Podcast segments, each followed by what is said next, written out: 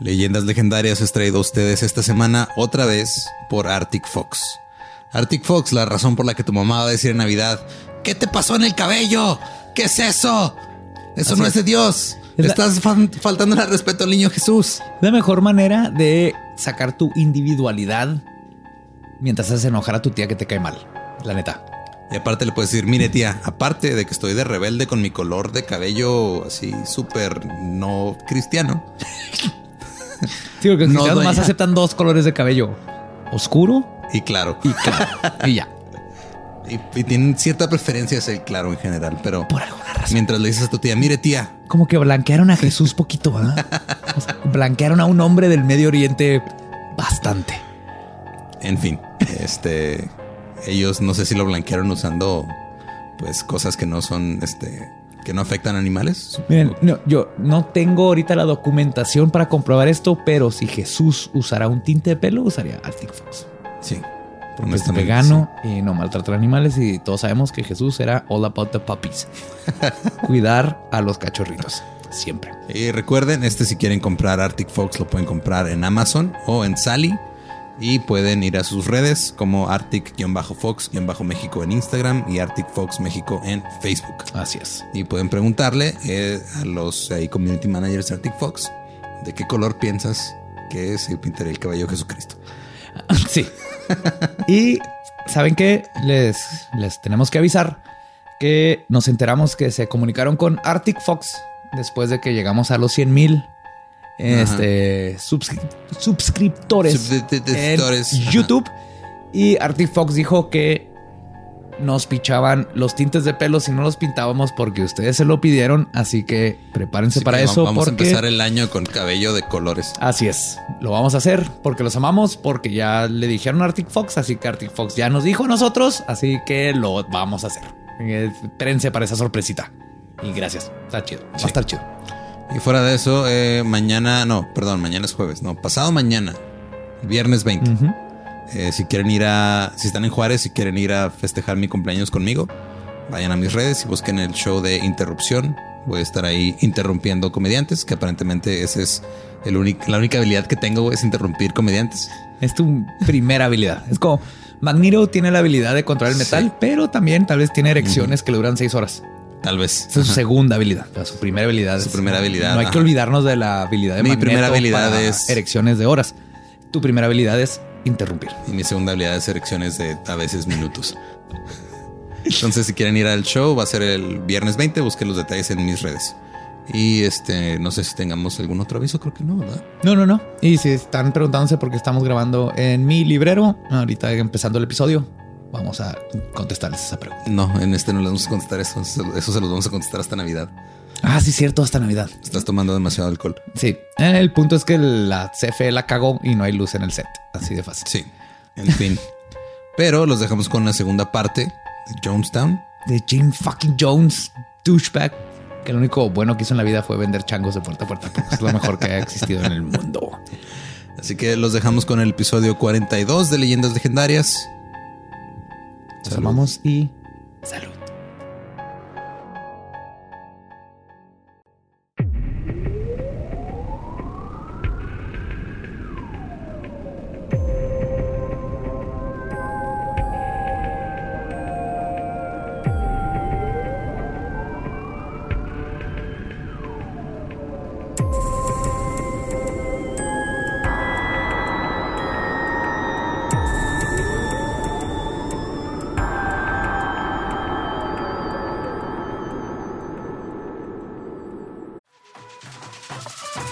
Got a bunch of fries, of course, because when you're Mickey D's, you got to get fries. Delicious.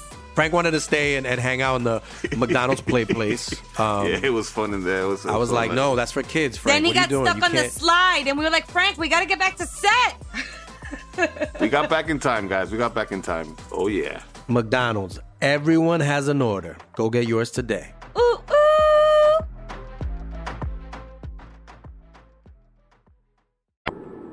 Bienvenidos a Leyendas Legendarias, el podcast en donde cada semana yo, José Antonio Badía, le contaré a Eduardo Espinosa y a un invitado especial casos de crimen real, fenómenos paranormales o eventos históricos tan peculiares, notorios y fantásticos que se ganaron el título de Leyendas legendarias y estamos en otro miércoles macabroso que todos esperaban porque quieren saber cómo concluye esta historia. Y como siempre me está acompañando Roro Espinosa, perdón por madrear tu nombre ahorita en el intro. Sin, sin querer le hiciste un, un pequeño homenaje a mi padre. Mi papá de repente también me decía sí o me decía Echuaro. Echuaro. Ajá. Muy bien. Y pues nos acompaña, obviamente, otra vez en la silla embrujada, Jorge Rodallegas. Y Jorge Georgie Rodallegas, Boy. que es un hombre nuevo después de que ya vio el video de la mujer siendo exorcizada de su Ya. vagina. Ya vi, ya, ¿Ya vi. viste? ¿Cómo? Está impactantemente chingón. Búsquenlo, véanlo. Les va a cambiar la vida por completo. Y les No va a cambiar la ropa, aparentemente algo pasa ahí. Sí, sí, algo así Es tan que- poderoso el, Sí, que le cambia El la poder de la edición de video. el, el- el agua bendita cambia la ropa. Un placer estar aquí otra vez en Leyendas Legendarias. Me acabo de dar cuenta que tu playera tiene... Es un cráneo y Ajá. tiene como marcados así los palitos, así como cuando estás... ma- Pero está mal hecho que no eh, son cuatro. Deberían y ser cuatro raya y una cinco. raya y tú tienes cinco y una raya. Quiero pensar que es una referencia al seis. 6-6. Ajá. Yo también. Pero me parece que nada más el diseñador vale. Yo creo que el, Yo el- también, el ajá. diseñador es nuevo y no, no aprendió Yo esa digo que numerología. estéticamente, estétricamente inventaste tú. Estétricamente. Sí, acabo de acuñar ese término. Se me hace que estétricamente decidió que poner cuatro y una rayita y uno aparte no estaba tan chida como cinco y la raya tachada. Pero porque, bueno, puede ser. No sé. Deja- dejamos, Es que es dejemos más- de hablar sí, de la de de algo visual para la que el- la mayoría de los que nos están viendo no están viendo. Y vamos. la mayoría de los que nos están viendo no están viendo. Nah. ok. Ya, no, ya me debe- entienden. Ya me entienden. La gente que nos escucha ya me entiende. Ustedes saben lo que quise decir. ¿Sabes qué le falta al podcast? Una caja de sonidos para convertir cualquier podcast en, en vivo fake, güey. Así como... Y cito... ¡Yay! Te equivocas. Como los, como los aplausos que le ponen a la cotorriza cuando anuncian el anecdotario, que son aplausos que grabaron como en el 75, que seguro sí, sí, sí, toda sí. la gente que estuvo en esa grabación de aplausos ya murió, güey. Ah, sí, sí. Ah, son aplausos fantasmas, güey. No sabías, bueno, eh, antes de empezar con el tema, había un güey eh, hace, hace mucho tiempo que tenía, antes de que existieran las computadoras y los Ambres y todo esto, era un güey que tenía y construyó una máquina con diferentes cintas, o sea, cintas pregrabadas, Ajá. Con risas, güey, para los programas de televisión viejos. Entonces el güey presionaba, o sea, era como, modificó como un teclado. Y cada tecla que tocaba, tocaba como que cierta parte. Entonces estaban las risas fuertes, las risas, ah, los, oh, o sea, ese tipo- era un teclado que él modificó para que cada vez que tocara una tecla se reprodujera una cinta diferente. Ok. Estaba bien cabrón ese pedo. Y obviamente eso nada más lo sabes si eres un pinche nerd de la ingeniería de sonido. Y nada más le interesa a los Sí. nerds de sonido. Un saludo a las seis personas super nerds de sonido Ajá. que Ajá. escuchan este podcast Los nomás para escuchar. Pues como el nomás para Wilhelm escuchar Scream, esas ¿no? cosas de los. ¿Dónde? El, el Wilhelm Scream. Ajá. Ah, Cuando lo escuchen, el Wilhelm Scream, lo van a escuchar en todos lados. Sí. Es un grito que se usa en las películas siempre que... Tarantino lo usa en todas sus películas. Ajá. En todas sus películas. En fin. Pero sí, en fin. En la primera parte de Jonestown nos quedamos en que Jim Jones había consolidado su templo de la gente y que comenzaba ya a mostrar las principales cualidades de un líder de culto. Comenzar a acogerse todo lo que ve mientras que controla la sexualidad de los demás. Pero para poder hacer esto, todo buen líder de culto necesita poder controlar a su gente y hacer que hagan caso ciegamente. Y eso fue implementado por Jones inmediatamente. En todo culto pasa algo curioso.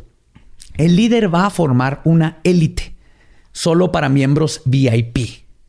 La función de este escalón es la de adoctrinar a tus más fieles seguidores con tu pensamiento para tener quien te haga segunda a la hora de manipular a los demás, o torturarlos, o violarlos, o hacer todo lo que les estás haciendo.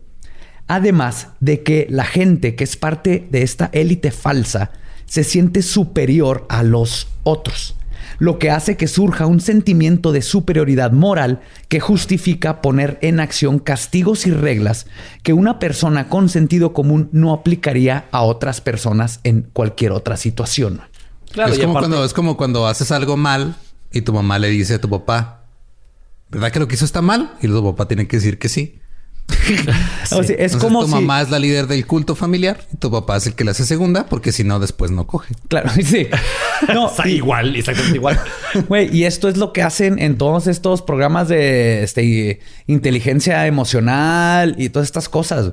Si estás en un lugar donde tienes que pagar dinero, hacer cosas y así para subir de nivel, estar en un lugar más arriba que los demás, y luego eso te da acceso ahora tú darle órdenes a los de abajo, y luego necesitas un poquito más para llegar todavía más arriba. Claro. Todo esto viene Es y se aprendió de todos estos cultos desde Charlie Manson, este güey, Nexium, todos lo aplican. No, no, y en mercadotecnia todo es aspiracional. O sea, es, es mientras tú tengas la capacidad de aspirar a algo más, vas a querer algo más. Y es lo que hacen. Entonces, los que ya están arriba te van a seguir para no perder su puesto. Y, va- y aun- aunque les digas, ve y hay que violar a ese tipo de ahí, lo van a ir a hacer. Y los que están abajo, como han sufrido y todo eso, lo que aspiran es estar arriba para luego poder Exacto. tener ese poder que tienen de arriba. Es- Y son es- más desde los dóciles porque nazis, quieren llegar desde- a ser VIP. Sí. Y los VIP no se van a ir a hacer su propia iglesia porque acá ya son VIP. O sea, eh, eh, está chido. Exacto. Sí, o sea, O sea, está gachos, pero está bien. De- Pero es como lo hacen. Los nazis lo hicieron, pues tenían a este, los Gestapo, la SS, están así como que los de arriba, que están más chingones. Así que cuídense. No, esto no nomás pasa en, en estos cultos súper obvios, pasa en todos estos otros de, cultos no tan de obvios. coaching. De hecho, también pasa, no, güey, pasa también en, en- en el trabajo. O sea, en el trabajo Sí. luego siempre tienes al, así de repente está el pinche jefe que es súper manipulador y súper culero. Y luego de repente agarra un güey que lo pone como si fuera su segunda mano que lo- no le paga más que los demás empleados, pero, o sea, es el güey que le tiene un poquito más de poder y ese que anda ahí checando que Sí, cheques claro. tu entrada a tiempo y si llegas dos minutos Y- tarde te descuenta el sueldo, pinche Joaquín. Y en trabajo verga. Qué no bueno que le- trabajo en oficina. Pinche Joaquín de la chinga.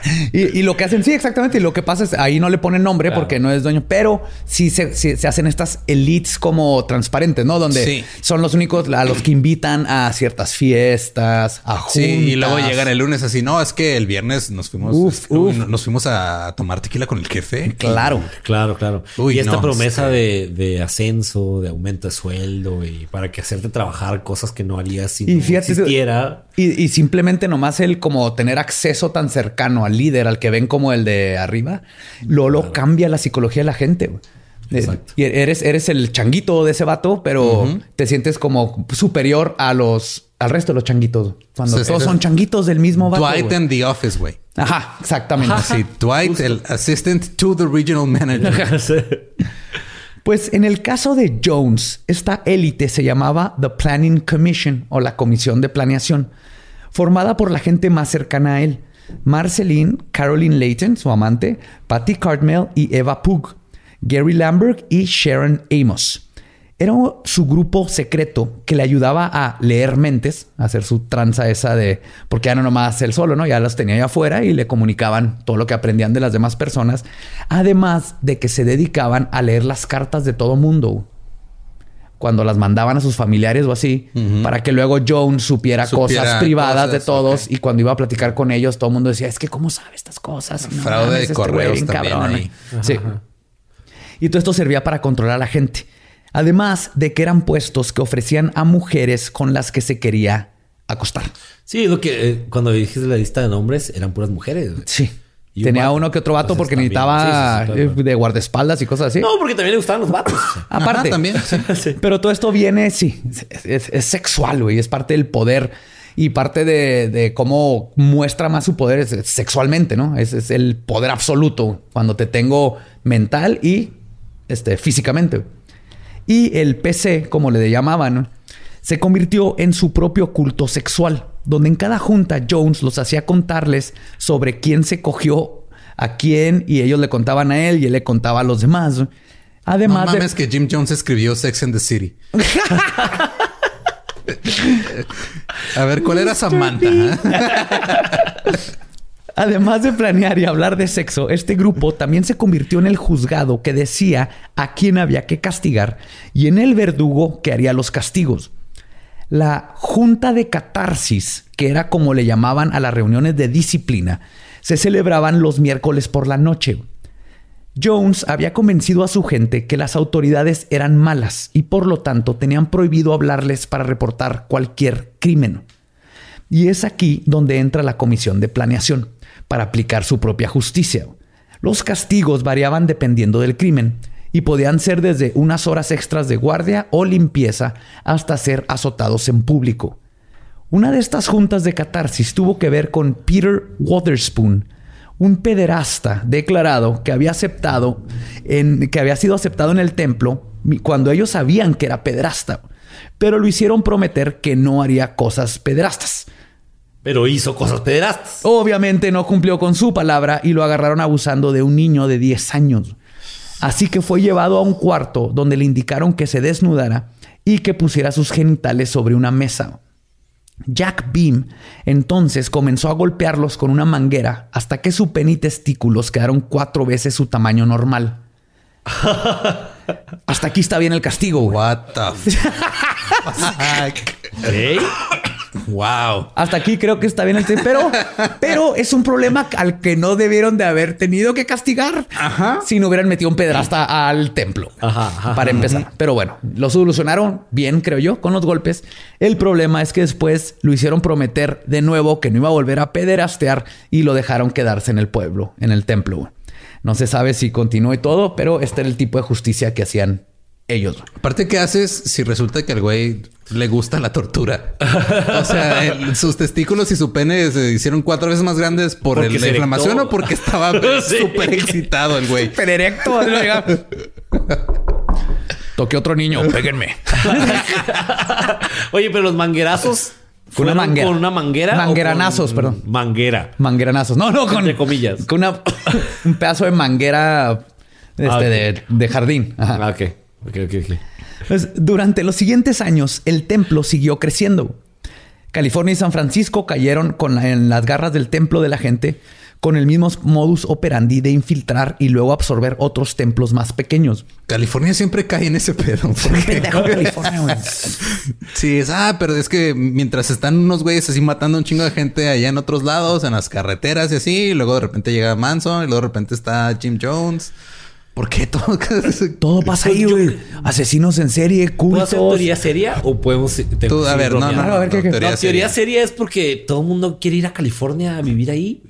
Entonces hay Sí. un chingo de gente sin familia, sin pasado, sin nada. Ajá. Y está bien fácil o reclutarlas a templos o matarlas en la carretera, güey. O hacerles creer que van a ser famosos y tener una creer que van a ser- carrera. Ah, exacto. Sí. Hacerlos trabajar No, y gratis. también atrae a gente rara y Ajá. gente con problemas. Ajá. Entonces se, se crea como que, sí, te entiendo tu teoría, se, se crea el ambiente propicio para que llegue gente ex- o asesina o manipuladora y todo eso, y también lleguen gente propicia a que sean manipuladas o asesinadas. Ajá, ajá. Es como la, la conversión de las dos cosas. De abusadores y... La convergencia de las dos cosas. ¿Y qué dije? Conversión. Ah, sí, es convergencia. Me aventé un badía. Lo chingón es que no fui yo. Ya, te contagió el dialecto. Chingado. Con su dinero y su poder de convocatoria para dar votos, Jim Jones logró comprar su entrada en los círculos políticos. El templo de la gente tenía sus dedos dentro de casi todos los aspectos sociales de California y San Francisco. Pero abusar sexualmente de todos, dar discursos que duraban tanto que tenía una basinica abajo del púlpito para poder mear y no dejar de hablar. Oh, hay que ponerte una aquí Eh, abajo. Sí. Te hace falta uno a para antes al final. que Jim Jones tenía razón en algo. Y el no delegar absolutamente nada de lo que hacía en el templo, porque quería tener la última palabra en todo, no es fácil. Y es cuando comenzó a usar drogas. Muchas, muchas drogas. Yay, drogas.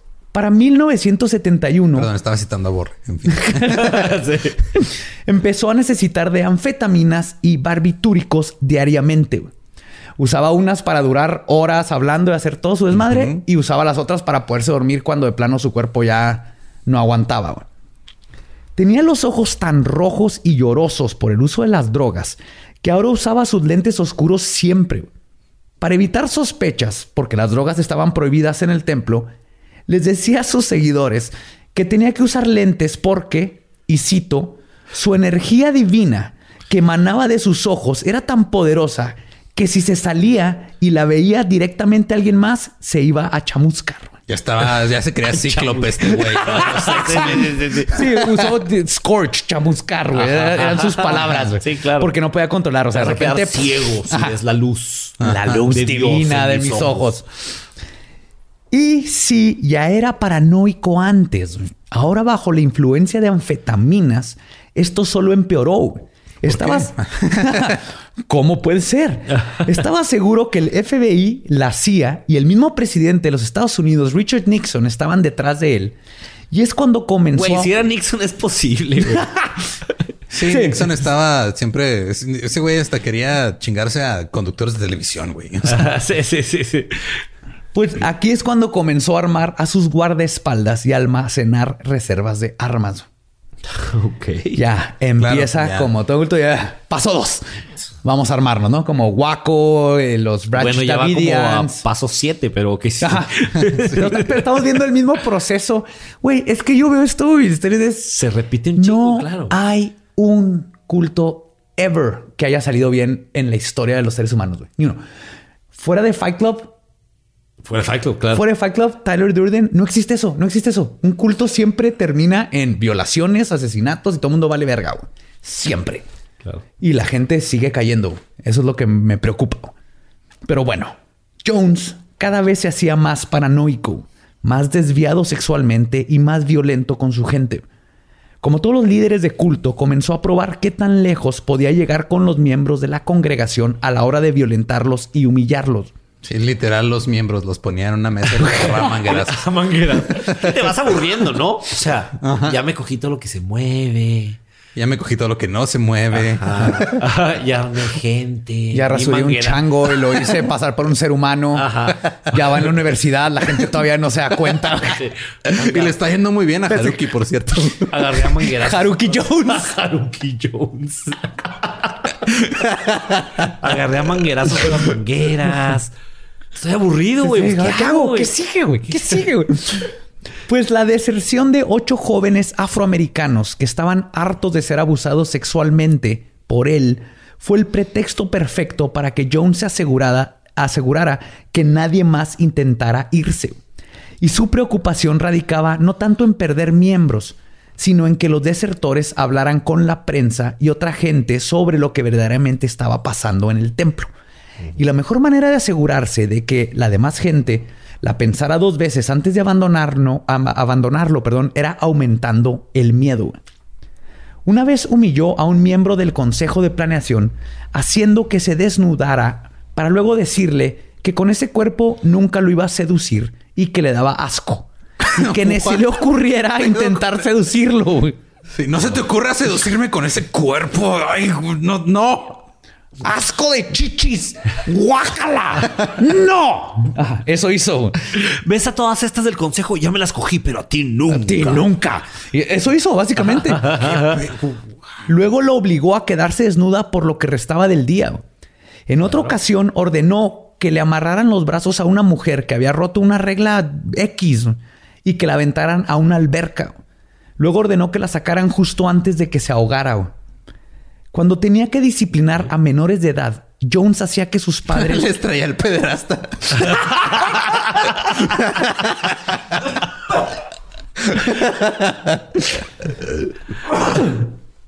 Jones hacía que sus padres o guardianes fueran los que lo golpearan para él así evitar cualquier problema legal.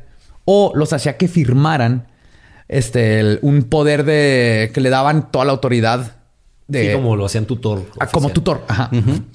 También solía castigar a sus seguidores haciéndolos boxear contra gente más grande y fuerte. Y normalmente lo que hacía era que era contra varios, uno tras otro, hasta que él decidía que ya había aprendido su lección. ¿Boxear? Es que te Boxear. vas aburriendo y vas inventando pendejadas, güey. Sí, güey. Güey, estoy bien aburrido, güey. Lo voy a poner a boxear porque... A ti ya te pegan los huevos, a ti ya tú qué. Mm, ok, Sí. vas tú contra una cobra arriba de un Power Wheels. Sí. Vamos a realizar un intramuros de box. Güey, el güey empezó organizando intramuros. Exacto, entonces- güey. exacto. Ey, ey, ey, ey. ¿En serio? Pero todos, pero todos, espérenme, escúchenme, Y el que gane me lo cojo. Pero espérense, El todos que los pierda también. Los que boxeen van a tener esos lentes de 3D, güey. El que son azul y rojo, güey. Azul y rojo. Y luego los vamos a pintar a todos mitad azul y mitad roja, güey, para que no sepas dónde está exactamente y te confundas. No, hombre, va a estar bien verga y lo me va a coger a todos. Sí, sí. Jim Güey, Jones estaba divirtiendo. los lentes, güey. Sin la acogida y eso. Pues la gente que estaba a estar en desacuerdo con la nueva vertiente que estaba teniendo el templo ya se quería ir, este, y se quería ir, perdón, eran amenazados. Se tenían que ir a vivir a 500 millas del templo si es que lo dejaban. Y si no lo hacían, los guardias armados de Jones los buscaban y los hostigaban hasta que se vean forzados a huir de la ciudad. Otra táctica para evitar deserciones era rozar este, a los padres que le firman, perdón, era forzar a los padres. Rosar. no, creo- yo creo también, güey. Rozaba. Rozaba mientras firmaban. Ajá. Firma aquí. Mm. Te voy a rozar y no te voy a dar cremita. Te voy a ¿Cómo rozar ves? hasta que firmes. Era forzar a los padres a que firmaran un documento dejando a cargo sus hijos de- al templo. Y luego, mientras uno de sus guardaespaldas, porque los papás cuando firmaban, muchos decían, ok, aquí dejo al niño ahorita, me salgo y lo vengo con la policía. O sea, este documento no es como que legal, no puedes nomás firmar a un niño, no es tan, no es tan pelada. Sí, claro, no, no es. No es tan pelada. Pero lo que hacían después es que un guardaespaldas le apuntaba a los padres con una pistola y los hacían empuñar otra arma, la cual luego se la quitaban y la guardaban en una bolsa y luego les indicaban a los padres que no volvieran al templo ni intentaran recuperar a sus hijos o usarían esa pistola ahora con sus huellas digitales para cometer un crimen e implicarlos en él. O sea, ya esto pasó a algo hardcore. Extorsión terrible. De hecho. Pero la, y la extorsión no era lo más extremo que Jones y su consejo de planeación estaban dispuestos a hacer para mantener el templo bajo control. Es que ya cuando las cosas, o sea, es- cuando algo se vuelve mainstream, güey, como que pierde su encanto, ¿no? O sea, como, Sí, como estás que-. Así, ah, güey, yo, yo estaba en Jonestown antes de que te pegaran los huevos. Sí, o sea, yo, yo, yo, cuando este güey estaba en las carpas con 12 personas, güey, era cuando tenías que verlo. Ahorita el güey ya perdió el piso y anda de rockstar. No se quita los lentes oscuros nunca, güey. Siempre anda hasta su verga de drogas. No, los chingones. El, el- el- la primera predicación. sí, sí, Güey, sí, los, sí, sí. los canceritos. Yo vi güey, el los- primer pollo. Yo ajá, los canceritos. Cuando salió el cancerito del baño. Uf, Sí. no, hombre, eso era oro, güey. Ahorita ya todo, nah. Sí, ahorita, ahorita, posers. ahorita hasta el mono araña trae otro mono araña más pequeño de asistente. O sea, ya, ya están mamando. El otro moño, mono araña te daba la comunión, chingao. ¿Cómo se llamaba el hijo? Gandhi. Haruki. No, no. Haruki Gandhi. Jones. Stefan Gandhi Jones. Ah, Stefan Gandhi Jones. No, es el. El, el, el, de chango, de veras. El No, chango, Haruki. Jones. Haruki, Haruki. Ah, el Jones. chango, sí. Haruki ya, ya está piensa que puede escribir. Ah, no, es otro Haruki. Pues el 5 de octubre, el cuerpo de Bob Houston, un disidente del templo del pueblo, de la gente, perdón, que estaba dispuesto a destapar lo que estaba pasando, fue encontrado mutilado por un tren. La investigación concluyó que se había quedado dormido en las vías del tren. Los miembros del templo concluyeron que ni de pedo. ¿Cómo te quedas dormido en las vías de un tren? Exactamente, güey. Es, Exactamente. Ah, sabes que tengo un chingo de sueño. Me voy a quedar justo aquí donde pasa algo que me va a partir. Era, madres. era demasiada Me voy a amarrar las manos y los pies. Es que así descanso mejor. sí. ok.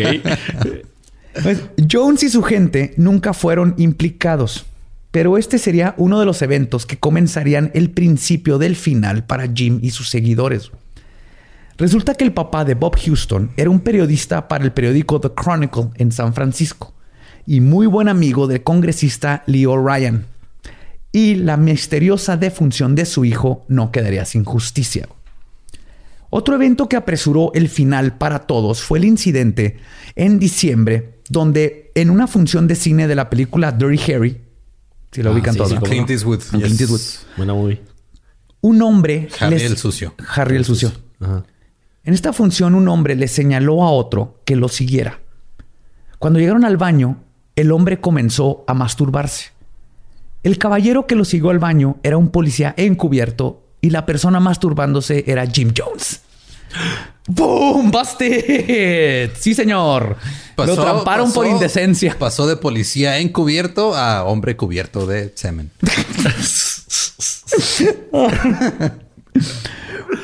Ok. O sea, Jim Jones lo soltaron con una fianza de 500 dólares, pero Jones estaba preocupado que la noticia llegara a sus amigos políticos. Güey, 500 dólares es un chingo, güey. Son como que 15 monos araña. Son como seis fotos para curar el- una, una carie en los sí, dientes, güey. Estaban, Es estaban a 30, pelada, güey. estaban a 39 dólares los monos araña. 29, ¿no? 29 dólares. Ajá. Está bien No más, güey, sí. Sí, sí, son como 15 más o menos. Pero esto fue antes de, de la devaluación. Sí, sí, sí. Antes de Salinas y ese pedo. Ahorita ya están más caros. Pero Jones... Salinas le quitó ceros al mono araña, no entiendo. Yo tampoco, güey. No Ya, ya perdiste, ya perdiste al 80% de la gente que nos está viendo así que, ¿what? ¿Ceros? ¿Qué? ¿What? Pero Jones estaba preocupado que la noticia llegara a sus amigos políticos y luego se enteró que el Chronicle estaba investigando el caso de Bob y Jim no iba a dejar que el gobierno capitalista lo chingara. Para este tiempo, Jim ya había inyectado en la mente de sus seguidores la idea del gran éxodo al paraíso un paraíso socialista fuera de los Estados Unidos donde estaría a salvo de la guerra nuclear profetizada y del control del gobierno opresor. Y la verdad era que para Jones lo más importante de este paraíso era que estando en otro país su gente no podía desertar. Sin contacto inmediato con sus familiares no tendrían un vínculo con el mundo exterior. Jones sería su todo, su líder, su amante, su Dios. Claro. Después de ir a varios países para buscar su tierra prometida, encontró el lugar perfecto para su comuna socialista autosustentable, la Guyana. Autosustentable. Esa era- así le llamaban. Es Guyana, ¿no? La La Guyana. Guyana. francesa. La Guyana es que es francesa y británica, Ajá. es en la Guyana, pero está ahí arriba de Venezuela. Nadie sabe que existe. Es Ah, una existe. cosa de así pequeña, ¿no? Este es un país muy, muy pequeño. súper pequeño. Sí, sí, es pequeño. Ok. Nada más está la comuna de este güey y... Y, y un y Starbucks. un Starbucks. Y Georgetown, de hecho. Georgetown. Georgetown. Es la capital. Y de hecho, ahí en la capital, Georgetown, negoció con el primer ministro el arrendamiento de 3.000 hectáreas de jungla. Y en 1974 mandó a los pioneros, liderados por su confidente Charlie Touchet y su hijo Mike. Charlie, ¿tú qué? Touchet. Ah, ok. Jonestowns, Jonestowns, Jonestown, Jonestown. Ahí eh, era una trampa mortal, güey.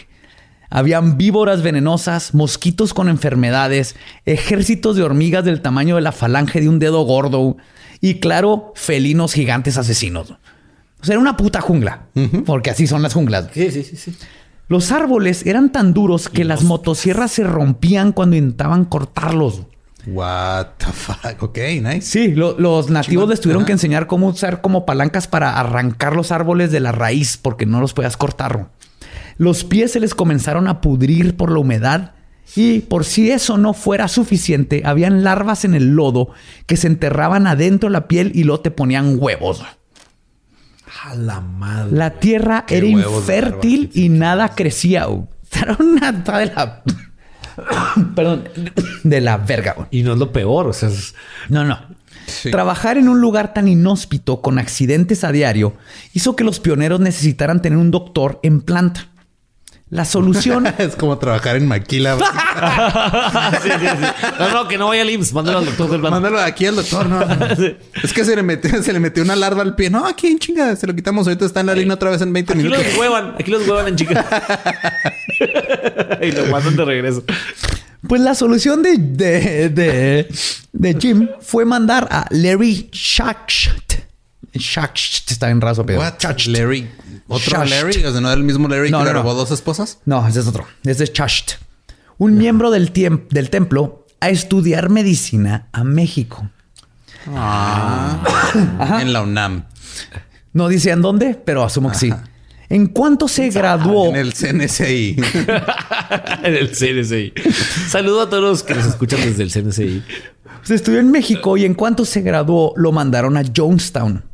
Lo primero que pidió llegando fueron libros sobre acupuntura y un libro sobre cómo sobrevivir en la jungla. güey. A huevo. Sí, güey, no hizo prácticas ni nada. O sea, La cagó, era al revés, ¿no? hey, Jim, Jim, este, mm, puedes mandar un libro, ¿sabes? ¿Cómo, cómo? Sí. ¿Qué víbora es buena y cuál es mala, güey? Sí, sí. Hay una café, la verde, ¿cuál toca? Necesito un libro que me ¿por diga. qué quería uno de acupuntura, güey? No sé, güey, por- porque pinche comunismo. No. Esa era más influencia de Hiragana. ¿Cómo se llamaba el chango? Hijo. Ok, ya. Y luego. Ya se me olvidó. Pero pidió de acupuntura, güey. Pidió de acupuntura. Pero no todo era horrible. También estaba Mr. Muggs, el chimpancé que Jones dijo que había salvado de un laboratorio de experimentos científicos, pero la verdad es que lo compró en una tienda de mascotas porque Jim Jones. En Amazonas. Y fue uno de los primeros misioneros que este, irían a Jonestown. Él fue los que forjó. Un, un chimpancé. Un chimpancé. Sí, este era un chimpancé. con su así camisa blanca y su corbatita. ¿El chimpancé era misionero? Sí. Bueno, era pionero. Ah, ok, pionero. O sea, él fue a forjar Jonestown. Es que ok. Jonestown, cuando lo compraron, eran hectáreas. Las hectáreas eran de árboles y las ves del cielo no se veía el piso. Entonces, Tuvieron que tumbar miles de árboles para poder tener donde sembrar, pero el piso estaba de la verga, entonces no podían sembrar porque en la selva, cuando tiras árboles de así, lo tienes que preparar el O suelo. sea, aparte de todo, es contribuyente al cambio climático el cabrón. Sí. Ok. Sí, totalmente. En septiembre de ese año, paranoico y cada vez más apresurado por huir del país, se le ocurrió hacer una prueba con sus tenientes más cercanos, los Peseu. El templo del pueblo tenía prohibido tomar alcohol, pero en una cena con la comisión de planeamiento les ofreció a todos tomar una copa de vino. Planeamiento. Planeamiento. ¿Así escribiste planeamiento? ¿Está escrito planeamiento ahí? Ahí está escrito Está planeamiento ¿Acaso está subrayado en rojo en No. tu documento? Por favor. de planeación. Planeación. Ajá. Sí, sí, sí. Me lo dijiste bien en el episodio pasado. Sí, aquí está escrito como planeamiento. Está bien dicho, está bien dicho aquí. Está bien leído. Ya, es- es- Está al- mal al- escrito. pero Soy alquimista de palabras, tiene sentido. Si le entiendes, le entendiste. Sí, sí, sí. Te conviertes oro en mierda, más bien. tu alquimismo inverso está de la verga, güey. Alquimismo, estás igual, güey. Sí. Puta madre. ¿Cómo se dice entonces? Ya, mira, ya no importa. Les dijo que podían tomarse una copa de vino porque ahí en, el, en California producían su propio vino. Después de que se acabaron sus copas, les informó que el vino estaba envenenado y que tenían 45 minutos de vida y que no había antídoto. Patty Catmel gritó histérica y corrió a la salida. Uno de los guardaespaldas de Jones, Michael Prokes, que sabía lo que estaba pasando, le disparó a Perry con balas de salva, güey. Ok. El susto y trauma de todo fue suficiente para que cayera en shock Patty el piso sin poder moverse. güey. Jones entonces los dejó describirle los síntomas que sentían al estarse muriendo. Después de 45 minutos les dijo que todo eso era una prueba y que tenían que estar dispuestos a morir por la causa y que ahora se tenían que ir a Jonestown. Todo había sido una prueba. güey. A la madre. Sí, güey. Así es como probó por primera vez este pedo, güey. Porque no es la primera, no es la última vez que va a usar esta técnica. Hijo su pinche madre. Todos sus tenientes estaban ya preparados psicológicamente, no solo para dejar los Estados Unidos, sino para morir por la causa. Para aplicar lo que Jones llamaba un, y cito, suicidio revolucionario. Ahora, perdón, ahora seguía entrenar al resto de los seguidores, adoctrinándolos poco a poco. Sus discursos estaban cada vez más llenos del concepto de la reencarnación, de la conspiración del gobierno para destruir todo y a todos los que eran parte del templo del pueblo y los de la gente, perdón, y los feligreses comenzaron a compartir la paranoia de su líder.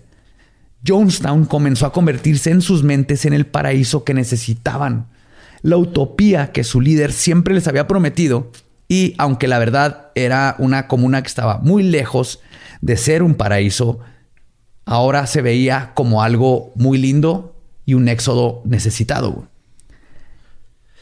El catalizador que impulsó todo sucedió en 1977, cuando Marshall Kilduff del periódico Chronicle de San Francisco comienza a escuchar todos los rumores que rodean al templo del pueblo. Investigación sobre lavado de dinero y todas estas cosas hace que decida comenzar la investigación. Y no batalló mucho para encontrar disidentes, disidentes que estaban más que contentos en contarle sobre los abusos físicos y sexuales, los secuestros de sus hijos, los fraudes y todo lo que estaba haciendo Jim Jones. Una revista regional muy respetada llamada New West decidió comprar la historia y publicarla. Antes de su publicación, alguien se metió a las oficinas de New West, seguramente por órdenes de Jones, y al parecer fotografió todos los documentos pertinentes a la investigación de Kilduff. Esto logró dos cosas. que la revista acelerara la publicación del exposé por coraje y que Jones se diera cuenta de que cuando saliera el artículo no le iba a ir bien. En mayo decide acelerar el proceso de irse a la chingada. Pero, eso, eso que estás ah, que estás describiendo de cómo se meten así o se empiezan a interferir con los artículos y todo eso. Eso es lo que hace la, la iglesia de la cienciología en estos tiempos. Ah, güey. totalmente. Y acá no, no lo Güey, yo tengo un buen rato dándome cuenta de los paralelos, pero no quería. Deja tú los paralelos, los perpendiculares. güey. Güey, es que También, también. no es paralelo. El- el Hubbard es una copia de Jim Jones. Hizo exactamente lo mismo, pero con ciencia ficción. Yo no quería lugar de decirlo changos. porque no quiero que me empiecen a seguir güeyes vestidos de negro y así, pero ok. A mí ya me siguen los Men in Black, faltan los de Cienciología, que luego les vamos, les va a tocar su episodio, pero es básicamente lo mismo. Siguen siendo un culto Sí, sí, sí, y sigue siendo lo mismo que se ha hecho. Y vean las técnicas y vean lo que está pasando, y es lo mismo. Nomás que Cientología le bajó un poquito a su pedo, no asesinó a gente abiertamente. Y entonces pueden seguir con sus mamadas de los tetans y te voy a checar. No, pero la ¿qué serie hacen? Esta de Lear y Mini y las cosas que dice que pasan están súper parecidas. Esto de leer las cartas, saber las cosas de la gente que hacía Jim Jones, es lo Y que hace aparte, Cientología lo- cuando lo- te lo más- leen y te piden tus secretos. Lo, lo más cabrón de, de- o sea, de la cientología es, es los dientes de Tom Cruise, güey. Sí, güey, no, no están centrados. No están centrados los dientes de Tom Cruise, güey. No, no, no están.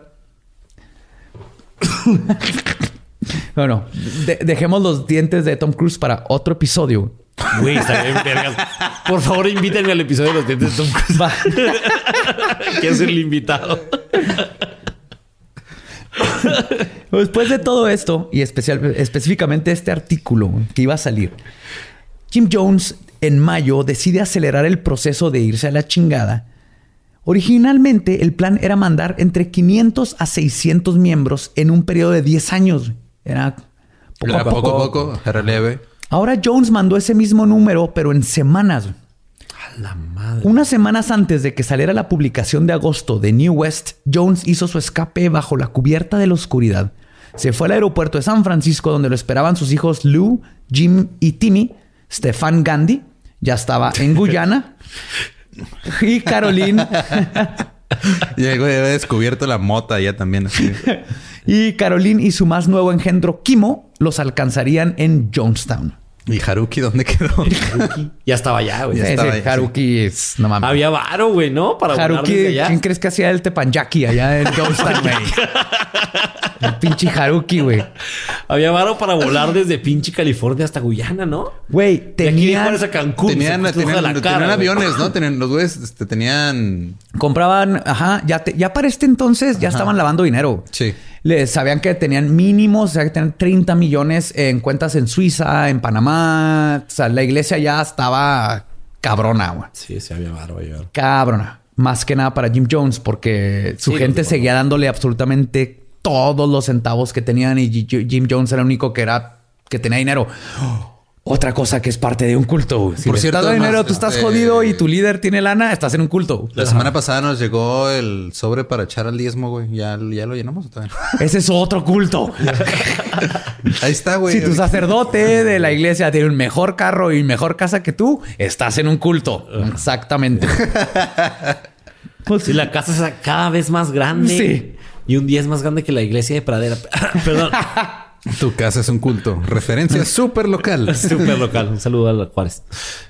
Los pioneros en Jonestown ya estaban aprendiendo a ser felices en la jungla de la muerte. Aprendieron a diferenciar entre las víboras venenosas y las no letales. y no estoy mamando, es Es algo que que... me- siempre Claro, me, sor- güey. me sorprende la capacidad de, de adaptación del ser humano, güey. Güey, es que baja, mandas un pinche surfer californiano Ajá, no, no, tú estás a está la bien jungla, güey. Tú nomás este, ignora a las. Si la, si la hormiga está más grande que tu dedo meñique, Córrale. Sí, sí, te inventas acá como hasta rimitas acá pendejas, ¿no?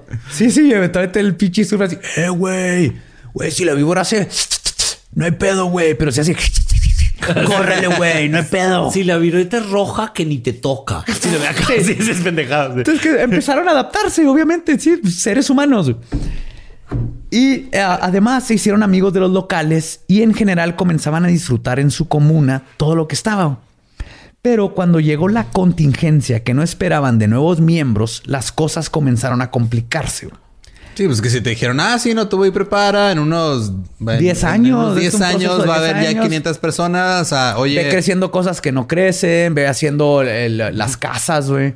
Por ejemplo, hubo un punto en donde estaba tan culero todo y que Jim Jones le dijo a uno de, de los que ya estaban allá, a Tim, de hecho, al, dijo, ve y toma fotos, o sea, co- compra fruta del mercado, ponla ahí adentro de Jonestown en- y, di- y vamos a tomarle fotos y decir que eso es la- ya la primer cosecha, güey. Para que la gente acá en California diga, ah, no mames, qué vergas, ah, tenemos pinches duraznos, cabrón. no mames, Orgánicos, güey. qué, qué- qué- qué- qué chido que crecen con todo y calcomanía las manzanas. Pero Jonestown no estaba listo para gente, no hay matcha. Pinches piñas. Una de estas complicaciones fue también la llegada de Jones. Junto con el líder llegaron sus reglas. La gente no podía comenzar una relación sin que él la aprobara primero. También tenía que aprobar No, si literal, quería- sin que él la probara. primero. Sí, Llegaba con los dos así, a ver. No, y creo que, y aparte, más culero de eso, creo que es, él tenía que aprobar si querías terminar la relación. No mames. También, güey. también. Sí. Y si te decía que no, te chingabas y te quedabas en tu relación tóxica. ok. Todo el- es que me revisa el celular. Eso no estaba dormido y puso mi huella. en Güey, el- eso no le vale madre, güey, porque de hecho todo el correo que entraba y salía de la comuna era revisado y corregido por Jones y su comité. Entonces, si entraba, lo leían y si eran cosas, lo quitan y luego revisaban las que iban de salida y se las regresaban y decían, no, güey, no puedes poner que, te- que el, que el tepanyaki eh, no está tan chido por el chango y que pues violamos niños, ¿no? O sea, Ajá, quita sí. esa parte, Quita eso. ponle que la alberca está bien vergas y, ajá, No y que no violamos niños. y que tenemos Axtel. Ajá. Axtel. Axtel. Extremo. Patrocínanos. Patrocínanos. Mientras que los miembros tenían que dormir en el mismo cuarto junto con una docena más de personas, no tenían papel de baño y solo tenían dos minutos para bañarse una vez a la semana No mames. sin abrir la boca porque el agua estaba contaminada, güey. No mames que Jim Jones inventó Venezuela en la actualidad.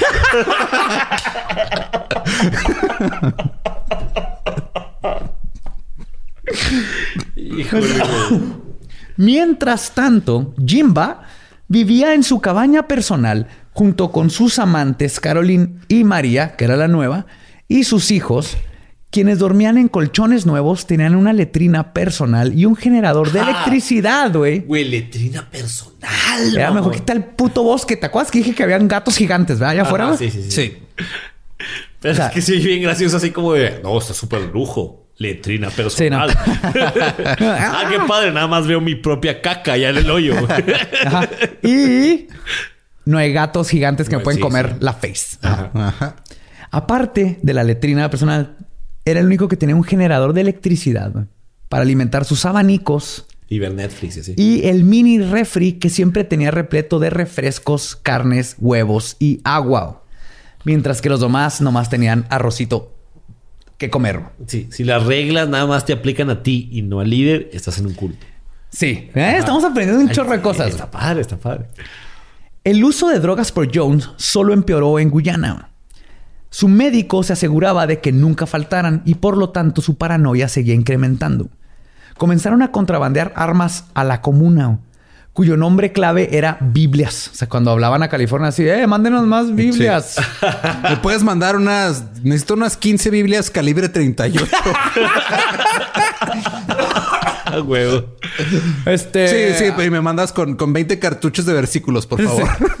Y también este pues, necesito leerle a los niños en la noche y no despertarlos. Mándame unas Biblias con silenciador, por favor. Ah, no. No despertar a los, a los demás. Sí, es que los angelitos tienen que descansar, ¿verdad? Sí, claro, claro. Además, le quitaron sus pasaportes a todos los miembros para evitar que huyeran. Como no podían producir nada con el suelo tan malo que tenían, la idea de una comuna autosustentable básicamente valió madre. Y tenían que depender del dinero que le mandaban los miembros del templo de los Estados Unidos. Que también, digo, no es la primera vez que una comuna autosustentable no pasa. Claro. Pero acuérdense que aparte, ah, todo esto está pasando cuando Jim Jones tiene 30 millones de dólares en bancos en Suiza y Panamá. Claro. Pero lo que está bien cabrón de esto es que ellos inventaron lo de autosustentable, ¿no? Yo pensé que era como nuevo ese como, No, no, no, ah, fueron ellos. Ellos iban a salir del grid del gobierno capitalista y iban a hacer una comuna sustentable con el chango que hacía Tepanyaki, güey. Pero el gobierno estadounidense, después de haber leído todo esto que estaba saliendo, frenó la correspondencia de cheques, que era lo único que les estaba entrando, y Jones entró en pánico. Le quitaron todas las joyas y objetos de valor a sus miembros para ir vendiéndolos en la capital de Georgetown. Para ahorrar más dinero, la comida era arroz con algo de pan. Y por esta austeridad forzada, también terminaron comprando Flavorade para saborizar el agua, ya que era más barato que el Kool-Aid. o sea, por ser codo, por, Dije tu línea de ay, Ay, güey, Perdón, sí. perdón, era tuya, era tuya. No, no, ya, ya. Es, es del, es del pueblo. Así A como el templo de la gente. Como el pueblo. el tiempo. A veces Jones, para mostrar su infinita bondad, salía a caminar y darle a sus feligreses una galleta una vez a la semana en un acto análogo a Jesús alimentando a los pobres. güey. Era todo un momento, güey, donde salía así de que, ay, que le besaran la mano y les daba sus galletitas, güey. Saladas. Ah, pa' ti, Y tome un pa' ti. cuadrito, güey. Sí.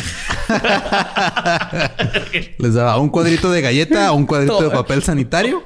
Mal cortado, así con el piquito. No. Sí, sí, sí. Así, ah, me tocó un piquito de más. Y el Sí. otro güey, ah, me tocó un piquito de menos.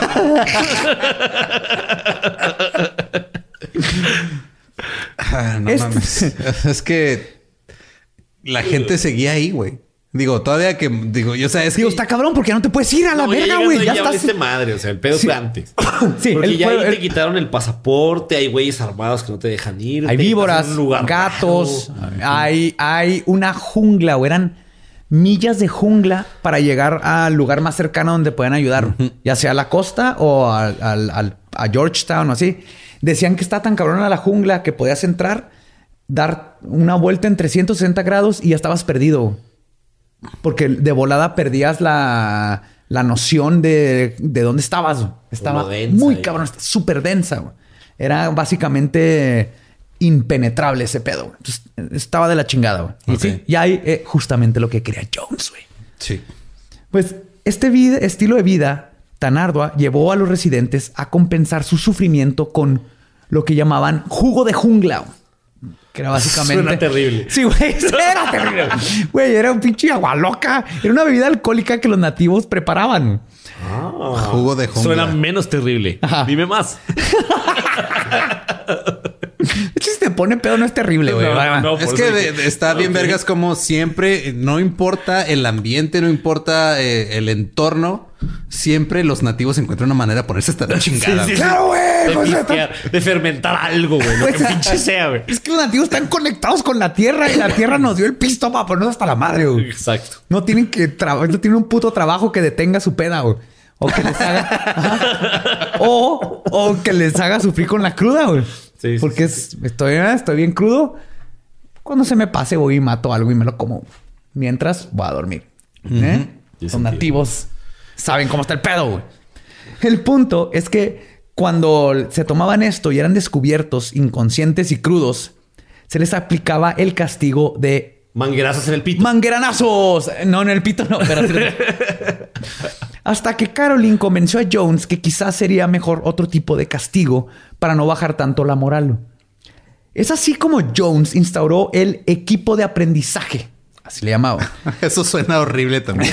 Ya desde ahí es, como que- todas, es como todas las operaciones así que hace el gobierno americano, así de Project Happiness. Sí. Es matar a todos. Es que ir de la verga, güey. Ajá. Proyecto My Little Pony. Puta madre. o sea, ya no existe un país, güey. Pues este consistía en que si eras acusado de una falta a las reglas, se convertía, te convertían en una paraya a la comuna, güey. Nadie te hablaba ni te alimentaba, pero sí tenías que trabajar hasta que Jones decidía que ya habías aprendido tu lección. Ah, es como cuando vas a la posada de- del trabajo en tu oficina te pones hasta la verga y vomitas a alguien. Y, y luego regresas a la oficina y, nadie, te, habla y nadie te pela, pero sigues, tienes que seguir trabajando. Claro, Hasta que igualito. todo el mundo se le olvida. Eso sonó demasiado autobiográfico. Pero ok, Lolo, sí, es así exactamente. Sí, sí, sí. Ah, todo nos pasó, ¿verdad? Claro. Entonces, Pinche Joaquín. Pero como siempre pasa, el equipo de aprendizaje empezó a hacerse cada vez más sádico. De ser temporalmente excomulgado del grupo, pasaron a ser golpizas más severas. Luego, si eso no era suficiente, era común castigar a los adultos usando a sus hijos, a quienes en ocasiones colgaban por horas boca abajo adentro de un pozo. No mames. O los encerraban en la jaula con Mr. Muggs.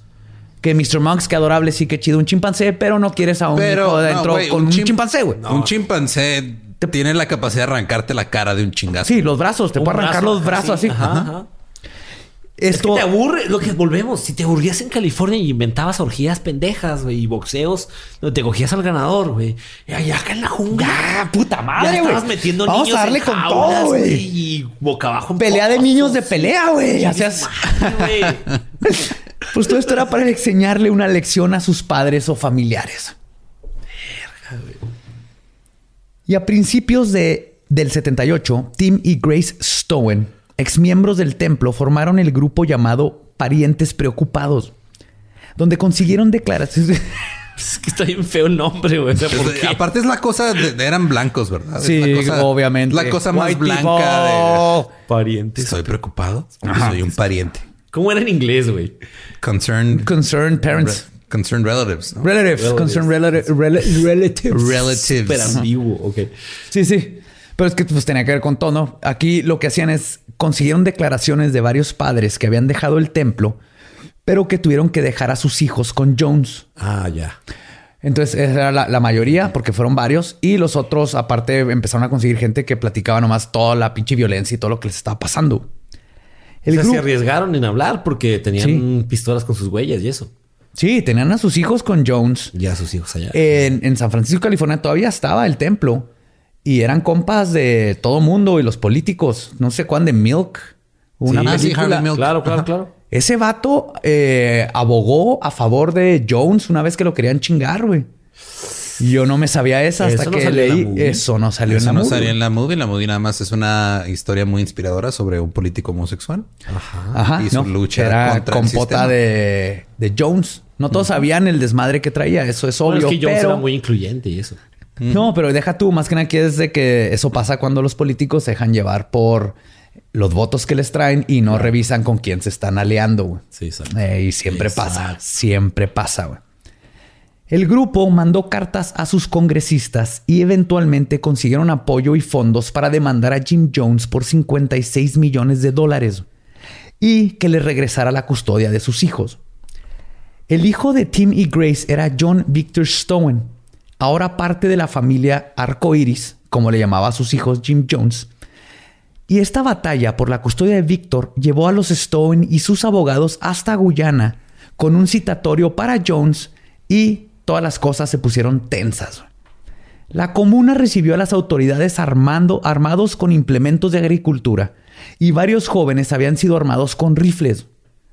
Holy. Estos jóvenes no se enteraron hasta día después que Jones no le había puesto balas a los rifles. Entonces, entonces si, si hubiera habido una batalla de veras, hubieran valido madre. Pero el asedio a Jonestown duró seis días. Y finalmente, para evitar un conflicto más grande, las autoridades y los Stowin decidieron retirarse por ahora. Pero Jones vio en esta situación el pretexto perfecto para elevar la paranoia.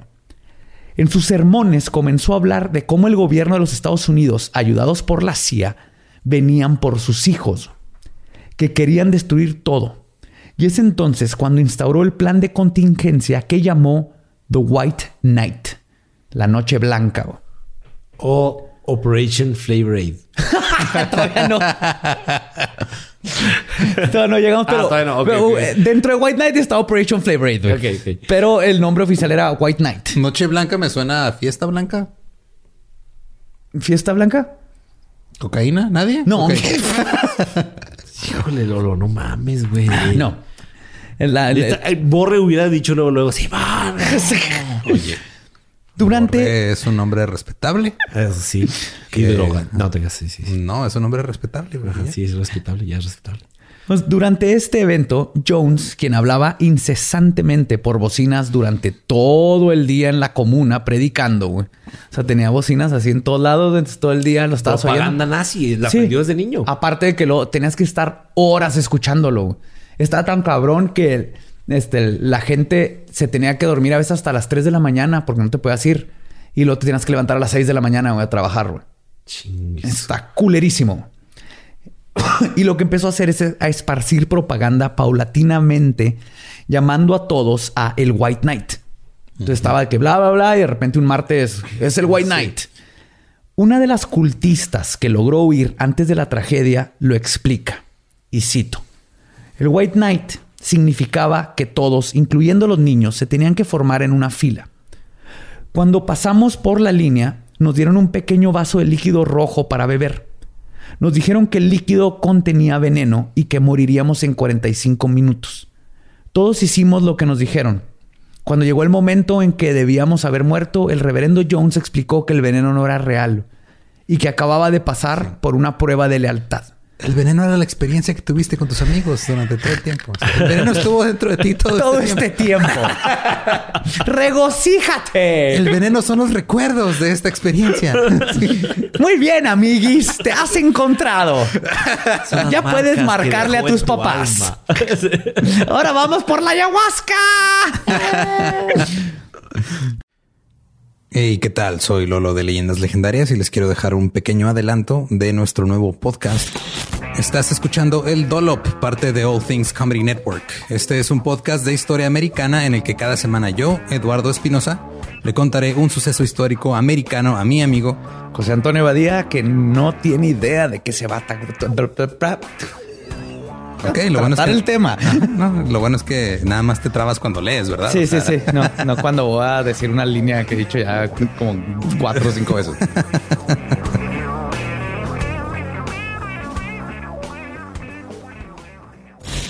De joven comenzó a trabajar en barcos y en 1816 fue capturado por el pirata Jean Lafitte en la costa sur de Texas.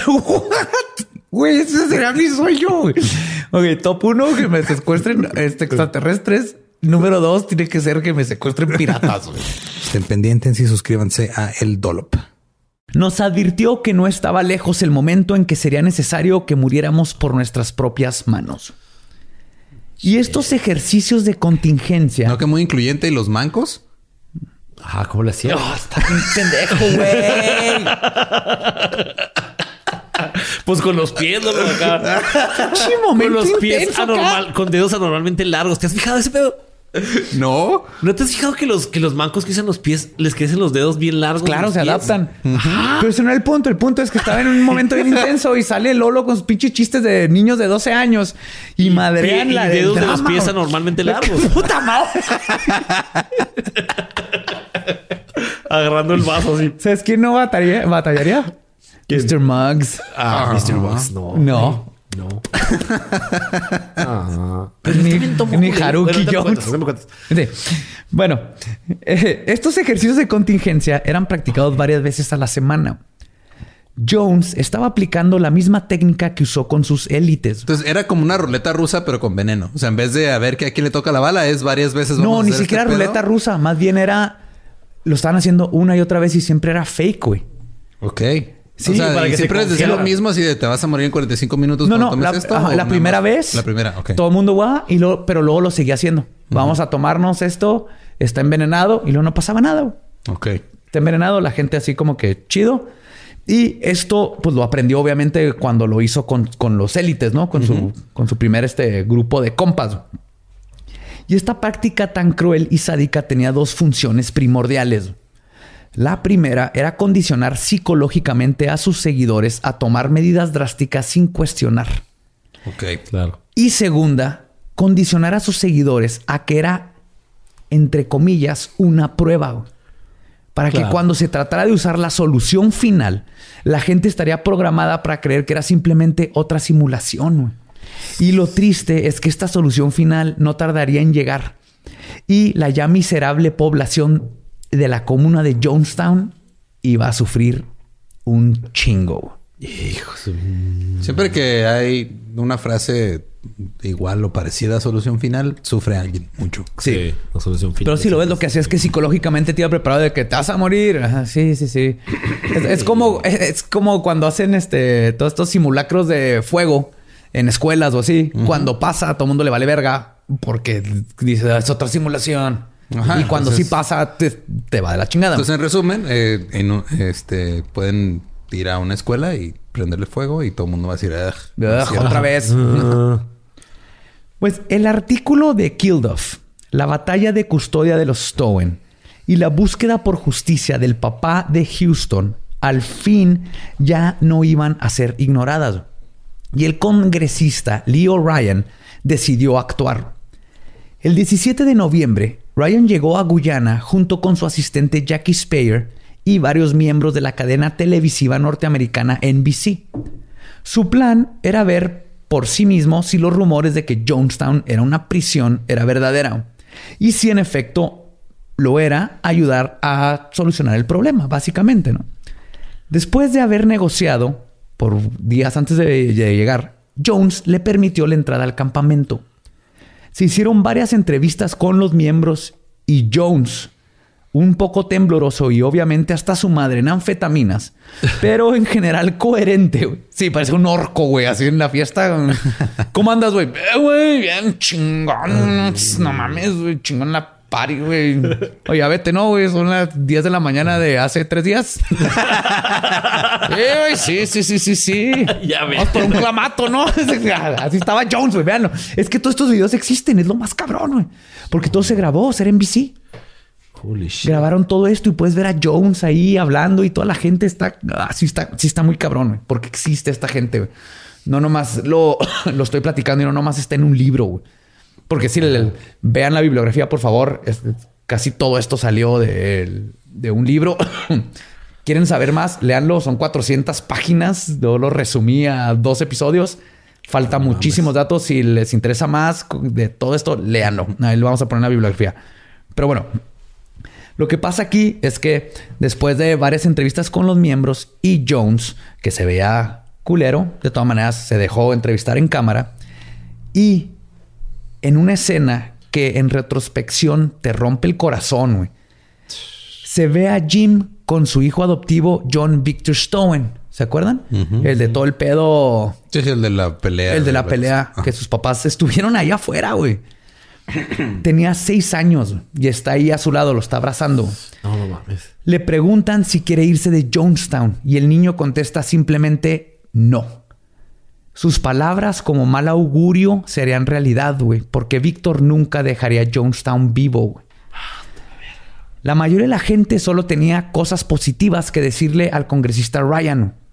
Algunas lo decían por temor, otras verdaderamente creían que el gobierno era malo y estaban adoctrinadas y decían que todo estaba chingón, porque así pasa con los cultos.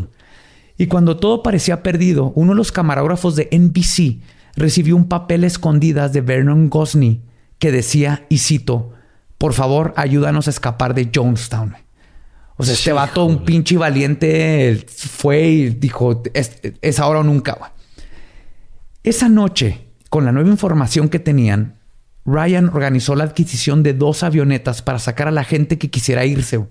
porque se dieron cuenta que tal vez habían más güey, y eran bastante en el crew y nomás iban en una, que cabían 19 personas en esa. Regresaron el 18 de noviembre a Jonestown. Para este entonces, oso- 11 personas ya habían desertado huyendo por la selva, se la jugaron. Y ahora Ryan, confrontando a Jones, le exigía que dejara ir a la gente que quería irse. Le enseñó el recado, le dijo, güey, yo aquí tengo gente que dice que sí se quiere ir. Si tú dices que son libres y todo, pues vamos a ver qué pedo, ¿no? Colin el bluff, güey, jugando póker. Ujú. Y Jones dijo que todos eran libres de partir. Y es cuando Ryan y Richard Dwyer dijeron, ok, nosotros nos vamos. Y después de ellos, Edith Parks se unió a los desertores. Luego Chris O'Neill, el novio de Edith Jones. Empezaron a llegar padres con sus hijos en sus brazos que querían huir, güey. Pero luego habían pedos porque en un caso llegó un papá con sus dos hijos, pero luego llegó la mamá que tenía miedo de irse y le dijo, no te puedes llevar a los hijos, güey. Entonces el papá tuvo que dejar a los hijos con la mamá, güey. No. O sea, tuvo no, que escoger no, entre no, irse. Sí, culerísimo. Y entre los que estaban aprovechando la oportunidad de salirse estaba Larry Layton. ¿Se acuerdan de El ese que güey? le dio Sí, dos esposas a. Ajá. Sus dos morras. Quien para ahorita, güey, era un fiel seguidor de Jones, güey. Digo, si ahora ya eres parte de la comisión después de lo que te hizo, güey, es porque eh, eres fiel, un pinche claro. lavado de cerebro seguidor de este cabrón. Los desertores advirtieron a Ryan de que no era posible que Larry quisiera irse, güey, que algo estaba raro. güey. Así que nada, no mames. Este güey es el pinche. Estos güeyes juegan Street Fighter juntos, güey. No se va a ir. Street Fighter. Pero Ryan les- Son Ryu y Ken. Sí. Pero Ryan les aseguró que todo iba a estar bien. Jones le dio sus pasaportes a todos, dio dinero para pagar el viaje de Georgetown a los Estados Unidos y dijo, y cito, ven, era su elección. Si hubieran expresado que tenían ganas de irse antes, hubieran podido haberlo hecho. La gente se subió a una de las trocas que los llevaría al aeropuerto y arrancó. En un momento, Don Ujara Sly tomó al congresista por la espalda y gritó, y citó, hijo de puta, te vas a morir, e intentó cortarle el cuello. Afortunadamente, Gary Lane y Tim Carter, que iban con el congresista, lograron detener al atacante, y Ryan solo sufrió algunas cortadas no serias. Pero ese fue el momento en que todos dijeron, esto ya valió verga, vámonos. Claro, quisieron Es que siempre cuando estás en un after y alguien saca un filero y dice. Y trata de, y trata de matar al congresista, a- Sí, güey. en mi experiencia, si alguien saca el filero en el after, fuga. Sí. Fuga. Sí, sí, sí. Ese es el Que momento. Va a ser el orco, güey. Sí.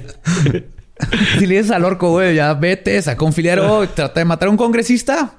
Vete a la verga, güey. Sí, ya. Sí, sí, Se acabó corre, la fiesta, güey. Ahí es donde Sí, ya, apaga el estéreo. ya. Sí, apaga el estéreo y vete a dormir. dormir el dueño de la casa, ya está Apaga corriendo el estéreo. ¿Qué es esto? ¿Un anuncio de Electra en los noventas? Paga tu mini componente. Apaga el mini componente a solo 3,999. Mini componente, güey. Está bien pendejo ese nombre. güey. Porque era un componente, pero chiquito. No cierto.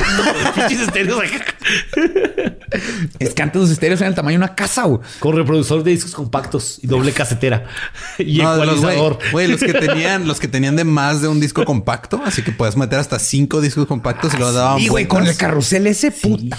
Ay, no se atoraba uno ahí atrás que brincaba, que Sí, sí, chinga- sí. Chinga. Niños viven, eh, La rego- cima- regocijen que viven en tiempos donde sus CDs no brincan y se quedan atorados atrás de un carrusel, una máquina que Ese saben pedo qué era la cima de la opulencia. Sí. Sí, Sí. sí, sí, sí. sí. Sí, sí, sí. Entonces, ¿qué pasó después? Un componente con Pues es que está, eh, eh, está tan culero esto que vimos una tangente y es vámonos, güey. Allá, no Sí, importa que sí, sea. Se fijaron que teníamos un chico sin hacer bromas. Así como de, no, no, no. Sí, estas Por bromas eso nos agarramos del mini componente, güey. Porque, Es, es- es- es una forma de defender a tu psique, güey, porque güey, esto- había maxi componente. Los ricos han de haber tenido esas madres, ¿no? ¿Sabes qué es eso? Esa es la señal de que vuelvas a la historia. Sí, sí, sí, sí, sí, creo que ya, ya es hora, güey. Ay, güey.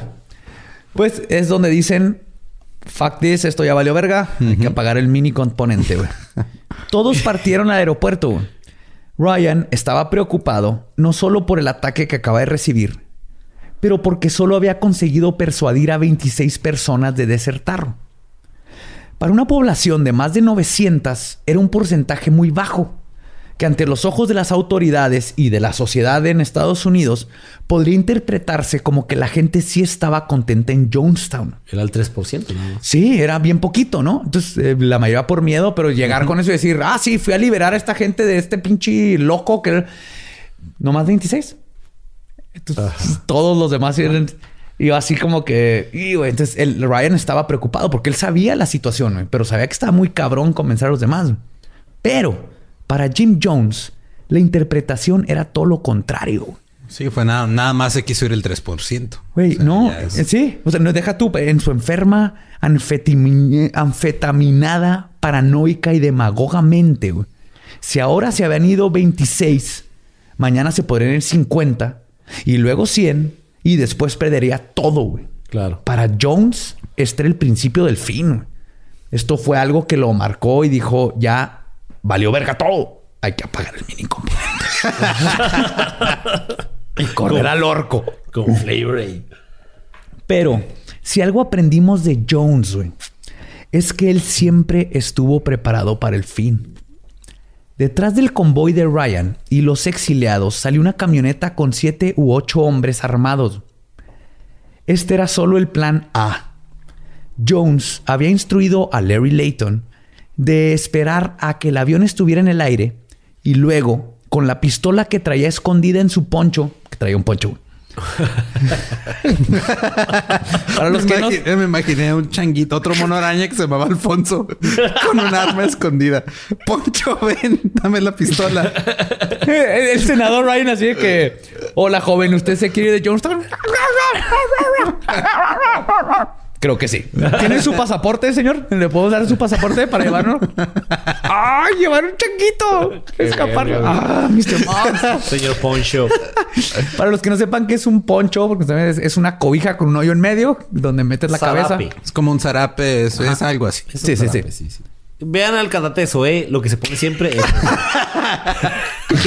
que se ponen para ir a, a cenas importantes. ¿no? Sí, sí. Lo que pasó aquí es que traía escondida una pistola y el plan era matar a todos y luego estrellar la avioneta. La finalidad de este suicidio era para hacer dos cosas. Una, castigar a los disidentes y a las personas que habían osado atacar su paraíso. Y la segunda era para garantizar que se cumpliera su última profecía que se acababa de sacar del pinche culo. Llamó a toda su gente y les dijo que había tenido una visión, que el avión en el que iba el congresista se iba a estrellar, no por algo que él hubiera hecho, pero todos iban a culparlo y que al morir un congresista, el gobierno de Estados Unidos no la pensaría dos veces en mandar al ejército a matar a todos. Claro. ¿Ok? Entonces aquí es donde empieza ya su plan final. Mientras tanto, en el aeropuerto, Ryan y los demás estaban por abordar los aviones. Habían conseguido un segundo Cessna para acomodar a todos los nuevos pasajeros. Los disidentes seguían preocupados por la presencia de Larry y para calmarlos Ryan lo revisó para asegurarse de que no estaba armado. Obviamente no lo revisó bien y No lo dejó subir al avión, güey. Claro. No notó el bulto en No, poncho. Es que los ponchos están cabrones. Puedes esconder un pinche camello ahí adentro, güey. El- ¿Qué es esto? ¿Es un arma? Es que, es que en mi mente Poncho sigue siendo el changuito que se llama Alfonso, güey. Entonces no me imagino un camello adentro de Ponchito. ¿Esto es un arma, Mr. Layton? No, nomás estoy contento de verlo, señor. Trae un arma abajo de su poncho. No, traigo a Poncho. ¡Ah! ¡Ah! Tango. Armado con una K-47. güey. ¡Ah! ¡Jonestown! ¡Ah! Me lo imaginé más como con doble Uzi, pero está Sí, bien. bueno, doble UC. ¡Viva Jim Jones! ¡Ah! Banana. Sí. A ver, bueno. Lo dejó subir al avión. El congresista, su asistente y los camarógrafos seguían abajo grabando un último video con los de NBC. Cuando la camioneta que los iba siguiendo apareció en la, perdón, apareció en la pista de aterrizaje. O sea, llegó una camioneta, la que los iba siguiendo. Y en cuanto aparece una lluvia de balas, destruyeron el avión. El ataque quedó grabado por la cámara de Bob Brown. Pueden, pueden buscarlo en YouTube. Se ve cuando están así como que grabando y en eso llega la camioneta y, pa, pa, pa, y se cae la cámara. Que, que era la cámara que estaba usando para la entrevista. güey. Brown fue asesinado junto con Robinson Harris, el desertor del templo Patricia Parks, en los primeros minutos de disparos. Ryan fue asesinado después de recibir más de 20 disparos. El congresista. El congresista Ryan. Jackie Spear, Song, Dwyer, Braitman y Anthony Catarsis, Katsaris, perdón, estaban entre los nueve heridos dentro de la avioneta. Porque adentro del avión Larry comenzó a ejecutar a los pasajeros. En cuanto oyó la camioneta, él empezó adentro. Varios exmiembros lograron huir a la jungla. Se habían separado en dos grupos para los dos aviones. Larry y los hombres de la camioneta fueron a asegurarse de que todos estuvieran muertos. Les disparaban en el brazo o la pierna. Y si mostraban señales de vida, los ejecutaban. güey. O sea, ni siquiera era de que voy a ejecutarlos. Era primero dispararles. Y luego, si se movían, los mataban. güey. ¿Qué? Sí, güey. O sea, esta balas. gente que- O sea, con esas, esas balas que usaron de más hubieran sido suficiente para comprar Kool-Aid. Exacto. del, del convoy de rescate original, solo Jackie Spear y el reportero Tim Reiterman lograron sobrevivir al ataque. Y fue porque los dos aguantaron el primer balazo. Se Y se hicieron los muertos. Sí. Mientras tanto, en Jonestown, Jim Jones seguía con su discurso y luego pronunció las palabras que ya eran habituales para los Jonestowneros. güey. Es hora del. White Knight. Aproximadamente a las 4 de la tarde, la gente comenzó a formarse. Jones propuso que esta era la única forma de salvar a los niños de ser esclavizados y a los demás de ser masacrados por lo que venía. Y cito, mi opinión es que hay que ser bondadosos con los niños y los ancianos, dijo Jones, porque no estamos suicidándonos. Esto es un acto revolucionario. ¿Eh? Porque la revolución empieza con asesinar bebés. Muchos de los presentes pensaban que solo se trataba de otro simulacro y no pusieron resistencia. Mientras tanto, María Katsaris, una de las más nuevas amantes de Jones, preparaba el Flavor Aid de uva que contenía una fórmula perfeccionada por el Dr. Chasht, que había perfeccionado durante meses usando marranos como ratas de laboratorio. Sé que esto es irónico, pero Más ratas de laboratorio. Más ratas de como laboratorio. marranos como pigs de Guinea. güey. Pigs, o- probaban las, ajá, probaban la- el veneno con los marranos. Que están pende- no tenían que comer, pero bueno, Pues a lo mejor ya envenenados se los comían de todos modos, ¿no? no, no creo que No pueda. creo. Ya tienen cianuro. güey. Sí. Pero también Pero- en la piernita y así. Les llega hasta el tocino. Es que el tocino es inmune a todo, güey. El tocino no, También pienso, güey. tocino no nada, güey. Tú, si ves tocino, cómetelo. Te- Si encuentras tocino en la banqueta, cómetelo, güey. Sí, sí, está de acuerdo. Se güey. puede, güey. Se Por puede. supuesto. Claro que sí. Yes, señor. Yes, señor. Pues este había hecho una fórmula entre una mezcla de tranquilizantes y cianuro de potasio. En ese momento regresó la camioneta con los sicarios que gritaron, los matamos, matamos al congresista y a los demás, todos están muertos. Al escuchar esto, Jones declaró formalmente, y cito, se acabó. El congresista fue asesinado. Y eso marcó el principio del final. Shasht y unas enfermeras de Jonestown salieron con jeringas preparadas con el veneno. Jones les informó a todos que las fuerzas de la Guyana ya venían en camino, que iban a torturar a sus hijos y que se apuraran. Claro. Dijo, y cito, primero los niños. Si algún padre quiere morir junto a ellos, está bien. Es la forma más humanitaria de hacerlo. Es, que es como cuando, o sea, no, más bien es, es lo contrario a cuando se bajan las, las máscaras en los aviones, ¿no?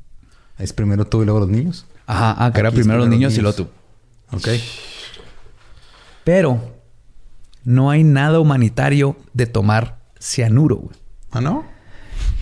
Como forma de suicidio, la única ventaja que tiene es que definitivamente te va a matar si tomas lo suficiente. güey. Y hueles a manzana. güey. Almendra. Es almendra, sí, almendras. almendra. Almendras. Fuera de eso, la muerte por cianuro es lenta y dolorosa. El cianuro le quita la habilidad a las células de absorber el oxígeno de la sangre. La autora y columnista Deborah Bloom, en su libro The Poisoner's Handbook o el Manual del Envenenador o Envenenanista. no Envenenador está bien. Envenenador, ¿no? Envenenadorista. Envenena... Eso. Envenenadores. correcto. Envenenador. Describe la muerte por cianuro de la siguiente manera. Dos puntos. Y cito. Los últimos minutos de la muerte por cianuro son brutales, marcados por convulsiones, jadeos incontrolables de desesperación por falta de aire. Comienza a salir espuma de la boca compuesta de vómito y saliva, hasta que finalmente la persona muere.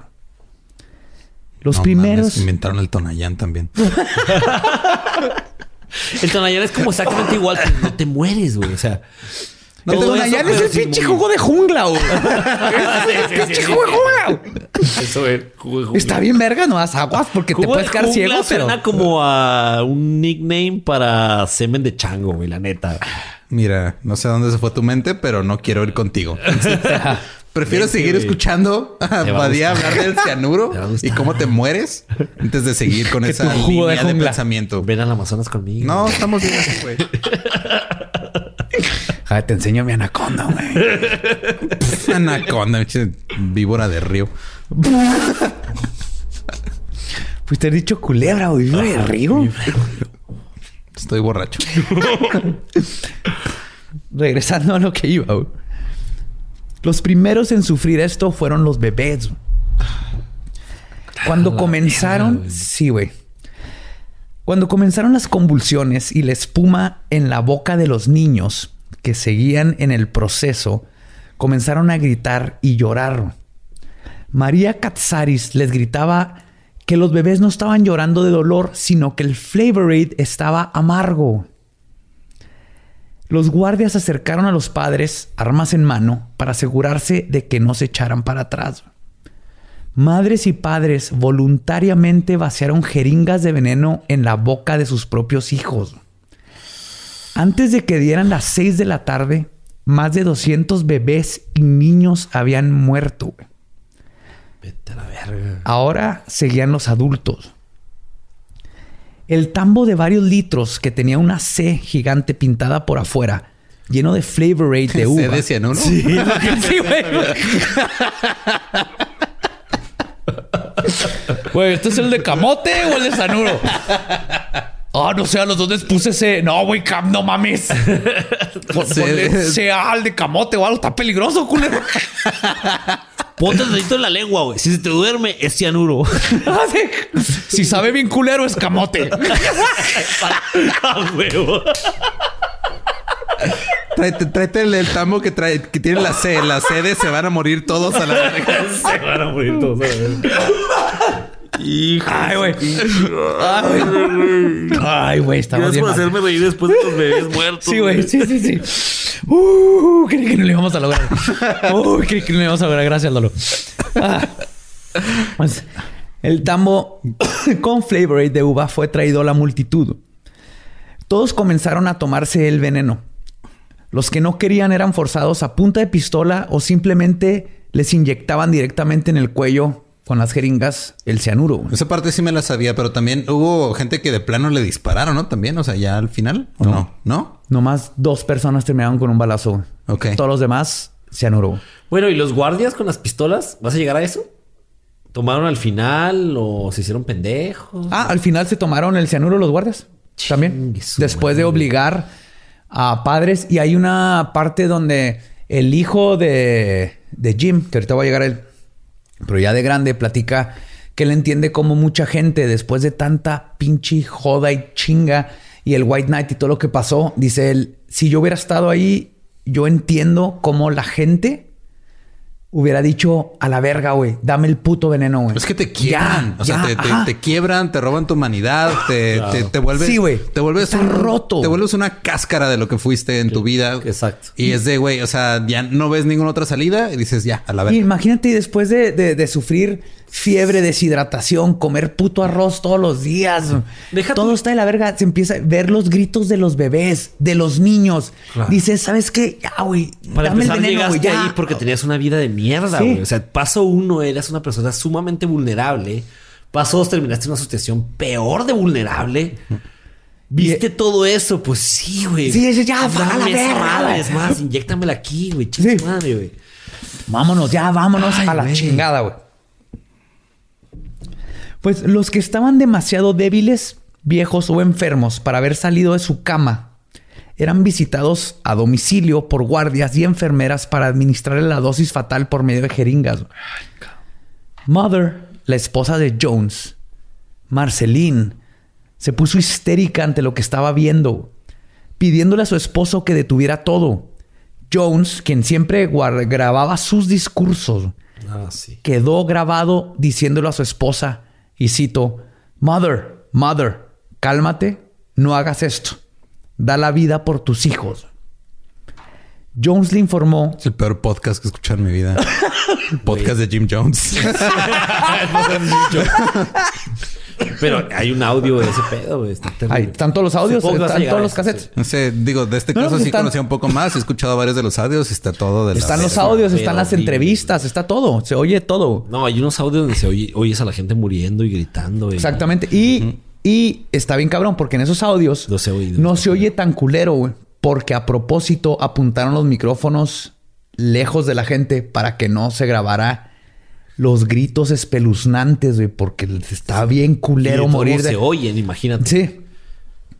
No, no, no, no, no lo hagan. Eh, No, está no, no cabrón, los escuchen. Yo la regué y las escuché. Sí, pero- no, no los escuché. No es algo que necesitas en tu vida. No, no. No, quédense con lo que Mejor escuchen a. Bad Bunny, eh, igual de culero, pero, Güey, pero, no Bad- pero- tiene eso Pero detrás. a diferencia de Jim Jones, Bad Bunny ayudó a liberar un pueblo. güey. Ajá. Ahí está. Ese güey es más revolucionario que tomar Flavor de uva envenenado. Mm, tal vez. Pero no tiene tanta uva. Oye. Pero cuando Jones ve a Marceline yendo en contra de todo lo que él estaba planeando, güey, le informa que todos sus hijos que estaban en Georgetown, en un campamento de básquet, fueron a jugar básquet contra el equipo de Georgetown. Aquí también organizó una... o sea, nunca dejó de organizar. no, güey, no, no, no. Esa era su verdadera pasión. Sí, güey. Los intramuros, güey. intramuros. Estaban allá jugando básquet, güey. Su, su hijo biológico y varios de, de los otros, pero más que nada el hijo biológico, el único hijo que tenía con Marcelino. Allá estaban, güey. Sí, pero papá, no vas a cancelar el torneo. Mira, no me importa si llueve, no me importa si nieva, no me importa si están suicidando a 900 personas colectivamente, el torneo va a pasar. Tú vas a ganar ese pinche torneo. No mames. Entonces le avisa que ya le había informado de la prerrogativa White Knight y que ya estaban muertos. Sin, nada- sin nada más por qué vivir, Marceline, renuente, se tomó el veneno y murió en Jonestown. Pero la verdad es que Stefan Jones había recibido la orden, pero había decidido no hacer nada e intentar detener a su papá. Lo que sí sucedió es que mientras Stefan intentaba comunicarse con su padre, sus acompañantes de viaje, Sharon Amos, ¿no se acuerdan de una de las élites? Sí. Agarró a sus tres hijos, Lian de 21, Krista de 11 y Martín de 10 años, además de la niña de 9 años, Stephanie Morgan, y junto con Chuck Bakeman, que ya era un adulto, se encerraron en el baño del hotel donde Sharon asesinó a cuchilladas a sus tres hijos y luego se cortó las venas. Bakeman intentó cortarle el cuello a Stephanie, pero fue detenido a tiempo. Entonces Bakeman y Stephanie fueron los únicos que sobrevivieron, güey, junto con el hijo de Jones, que él Dijo, nació en una situación bien culera y estaba tratando de hacer lo mejor que pudo. Y en este caso, cuando yo que el papá le dijo otro White Knight, fue parte, tal vez está mamando, tal vez no está mamando, déjame me comunico, a ver qué pedo. Pero sus acompañantes, cuando, ah, porque de hecho llegaron y les tocaron el cuarto de hotel porque habían recibido llamadas de que algo había pasado con disparos y todo. Entonces llegaron a decirles que si todo estaba bien y ahí es donde Sharon dijo, a la verga ya empezó este pedo y decidió matar a sus hijos. Mientras tanto, en Jonestown, Jim Jones pronunció su último sermón y cito, no cometimos suicidio, cometimos un acto de suicidio revolucionario para protestar las condiciones de un mundo inhumano. O sea, este imbécil que acaba de ordenar que envenenen bebés, niños y gente inocente, llama al mundo inhumano. El cassette de la grabadora se acabó después de esto. Y Jim Jones, como el cobarde e hipócrita que siempre había sido, se rehusó a tomar cianuro, así que se acostó en el piso con una almohada debajo de su cabeza y murió de un disparo en la sien. Yo estoy seguro que ni siquiera tuvo los huevos de dispararse él mismo. Estu- que le- Estoy seguro que uno de sus guardias o alguien le pidió, no tiene los huevos de dispararse ni siquiera. güey. Pero no fue ni siquiera lo suficientemente líder y todo para sufrir lo que sufrió su gente. güey. y terminó muerto de un disparo en la cabeza. güey. No cumplió con la regla de un capitán toma cianuro con su barco. ¿Cómo es? Así debe ser, exactamente. Exacto, exacto, exacto. La, la forense que revisó a Jones dijo que era consistente el balazo con un suicidio, pero pues era un balazo al lado. Y la neta no hay forma de saber, pero conociendo a Jones estoy seguro que él no fue él, güey.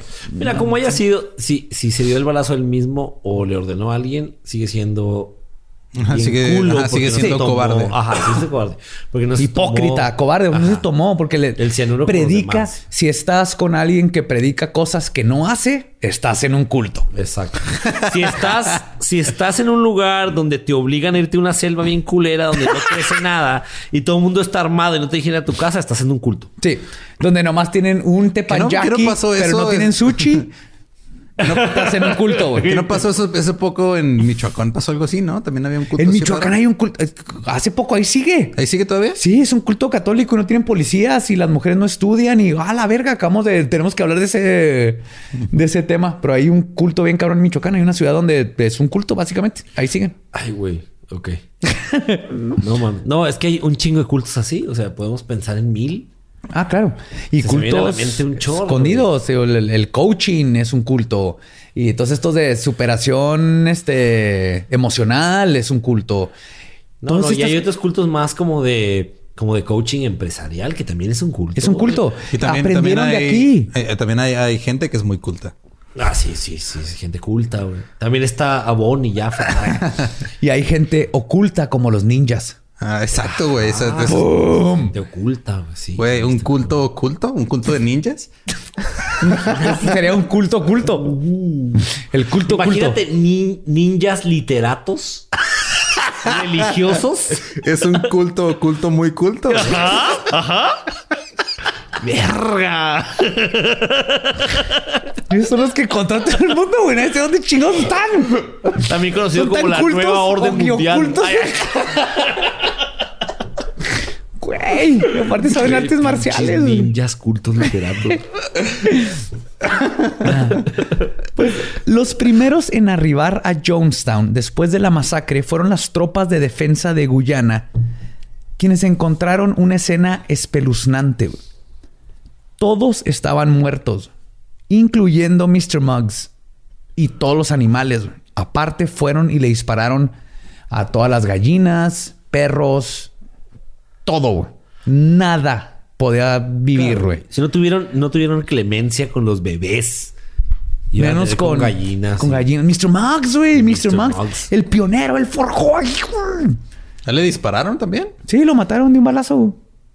Digo, ya, o sea, igual y pudo haberse tomado el flavor, ¿no? O sea, tiene Y más. déjame adivinar. Peta se quejó nomás por...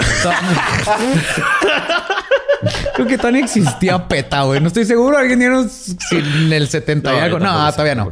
Todavía no. ¿Quién sabe? Por las condiciones de humedad de la jungla, los cuerpos ya estaban cubiertos de larvas, inflados y en avanzado estado de descomposición. Pues ¿cuántos tardaron en llegar, güey? Un día, güey. Uno o dos días, si mucho, un día y medio. Madre. Es la selva, güey. Está Sí, tan sí, húmedo, claro, en claro. chinga, está lleno de. Güey, ah, vivo se te pinche meten gusanos en el pie. Imagínate en cadáveres. güey. Sí. Sí, sí, sí, ya me acordé. Me ponían los huevos en los pies y así. Ajá. Eso suena como una posición sexual, güey. Así. Eh, hazme la larva, hazme la, la larva, la larva de Jonestown, que es Ponme ponerte los huevos, en, el pie.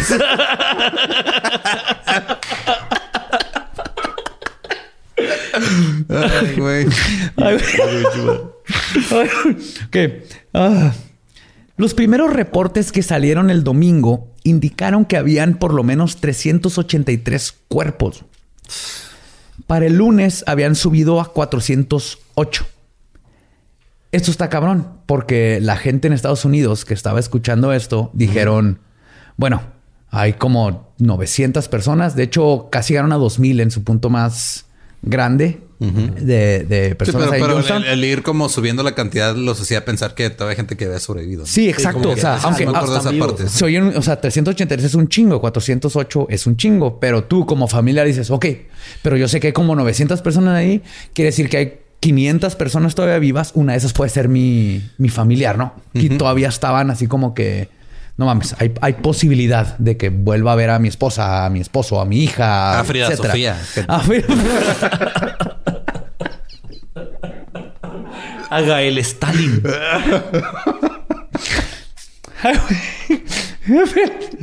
Frida Sofía estaba ahí pelando los camarones con Haruki en el tepanyaki, güey.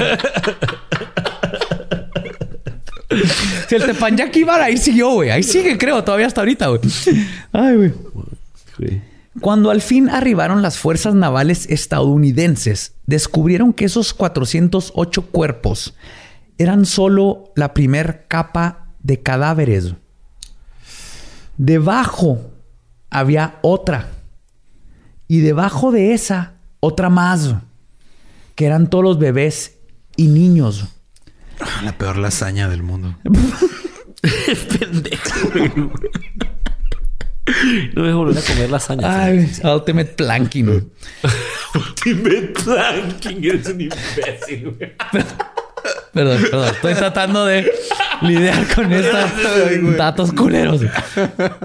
La mayoría de los cuerpos estaban tan descompuestos que el ejército tuvo que comprar palas para quitar nieve. Ay, cállate. para güey. recoger los restos que estaban casi hechos líquido, güey. Eran gelatina. güey, Y meterlos en botes y tambos. Después de una semana de investigación, la cuenta llegó a 909 hombres, mujeres y niños muertos en Jonestown. Contando a Sharon Amos y los asesinatos en el hotel, más Ryan y los demás, el 18 de noviembre, de 1978, la cuenta final de la masacre de Jonestown quedó en 918 muertos. Los cuerpos, o lo que quedó de ellos, fueron enterrados en el cementerio de Evergreen en Oakland, en los Estados Unidos, el 11 de mayo. Ningún lugar quería tener el cuerpo de Jim Jones. Así que su cadáver fue cremado y sus cenizas aventadas sin contemplaciones al mar del Atlántico. Lo único bueno que se puede decir que, suce- que se suscitó con esta tragedia es que finalmente el sentido común le ganó al ibris de la gente. Y para el 3 de diciembre de ese año, solo 30 personas fueron al templo de la gente para sus servicios del domingo. Tres días después, toda la organización fue disuelta. Jim Jones había muerto y con él su iglesia. Y así es como terminó esta historia de un imbécil Inspirado por Hitler. Con inspirado papá con Hitler, con, usando la iglesia y Dios y todo para manipular a gente con necesidades, que terminó asesinando a casi mil personas sin, sin tocarlos, convenciendo a papás de envenenar a sus bebés. Así de fácil. güey. Vean cómo llegó y cómo en cuestión de años gente estuvo dispuesta porque hubo gente que envenenó a sus hijos creyendo que esa era la forma de lograr algo, lo que sea. güey. En fin, es que ¿quieren la- ser sus propios jefes? Tengo dos apps, güey. Dos apps. Con dos apps nada más. No. Miren, yo aquí sí creo que si, si le hubiera ido bien a Jim Jones vendiendo sus changuitos puerta a puerta, güey, el mundo hubiera cambiado, güey. Si más gente le hubiera cambiado changuitos, se hubiera ido por todo, más gente de changos y los chimpancés Hubiera sido un mundo con menos tragedia y más chango. y más changos en las casas, güey. Imagínate eso, güey. Te, te limpian el piso, güey, te hacen el día. Sí, o sea, por ejemplo, mucha gente dice que el perro es el mejor amigo del hombre, pero es porque no hemos tenido suficientes changos en la vida. A lo mejor el chango es el mejor amigo del hombre. Tal vez, pues se me hace que es demasiado humano. No, ese vato creo que es Es como el roomie. mejor mamón. Es un roomie. Es, Es un el mejor roomie, ajá. del... Ajá. Porque te necesita para comer. Sí. Pero sí, así es como termina la historia de Jim Jones Chingada. y Jonestown. Y creo que lo... Y es nuestro primer capítulo de cultos. Es importante aprender que lo que les decía, tiempo me di cuenta y me he dado cuenta después de leer y estudiar tanto de cultos, no hay un solo culto en la historia del mundo, aunque le quites el nombre de culto, porque la mayoría ya se lo quita, que funcione, que salga bien, que logre lo que estaba haciendo. Siempre todo termina en desgracia, en masacre, en gente yendo en contra de su sentido común y de toda la moral humana y haciendo desastres. O sea, ah, es que es tan fácil de manipular a la gente. Y Sobre más- todo a la gente que, que está en situaciones vulnerables. Es que eh, O sea, la gente, esa que, es la que gente necesita que apoyo, que necesita ayuda, va a buscar lo que sea para salir del hoyo. Y ahí va a haber siempre gente que se aproveche de eso. Esa es la gente que va a caer. Pero, Claro. pero tú, tú, tú, tú, que te crees así que yo no necesito ese. Hay otras formas de llegar a esa gente porque el- la necesidad no nomás es este, económica. La necesidad también es psicológica y emocional y es donde entran todos los nuevos cultos que están ahorita. Que es a lo que me refiero yo. O sea, es toda esta gente que, que pasó por un trauma, que está quebrada de una u otra manera, que tiene problemas de salud eh, mental, que siguen sin ser eh, Atendidos, ¿no? Atajados a tiempo. Ajá. Porque nos vale madre eso, no, no pensamos en la salud mental.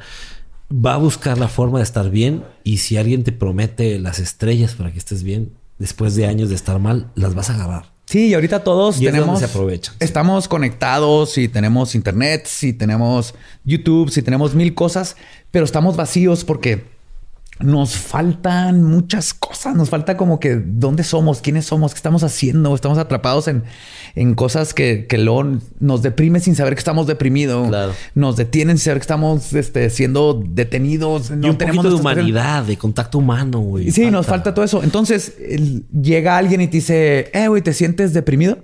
Eh, ¿Crees que podría ser una mejor persona, tener un mejor trabajo? Y dices, ajá, a ver, enséñame. Ah, sí, mira, cáele, güey. te voy a enseñar. Y luego, si haces esto, vas a pasar al segundo nivel. Y luego al tercer nivel. Y luego, si invitas a tus amigos, subes de nivel más rápido. Y todos estamos aprendiendo. Y así, en dos meses, la gente cae y ya metió a más gente. Y aunque no van a terminar asesinándose todos y tomando cianuro, están en un culto que no les está ayudando, que está perjudicando, que está dándole dinero a gente sin escrúpulos, que luego se va a convertir, se- te toca un psicópata en uno de esos y valiste madre. Cuidado con esos pinches cultos. Exacto. Y si conocen a alguien que está en uno de esos cultos, sáquenlo a como de lugar. O sea, no.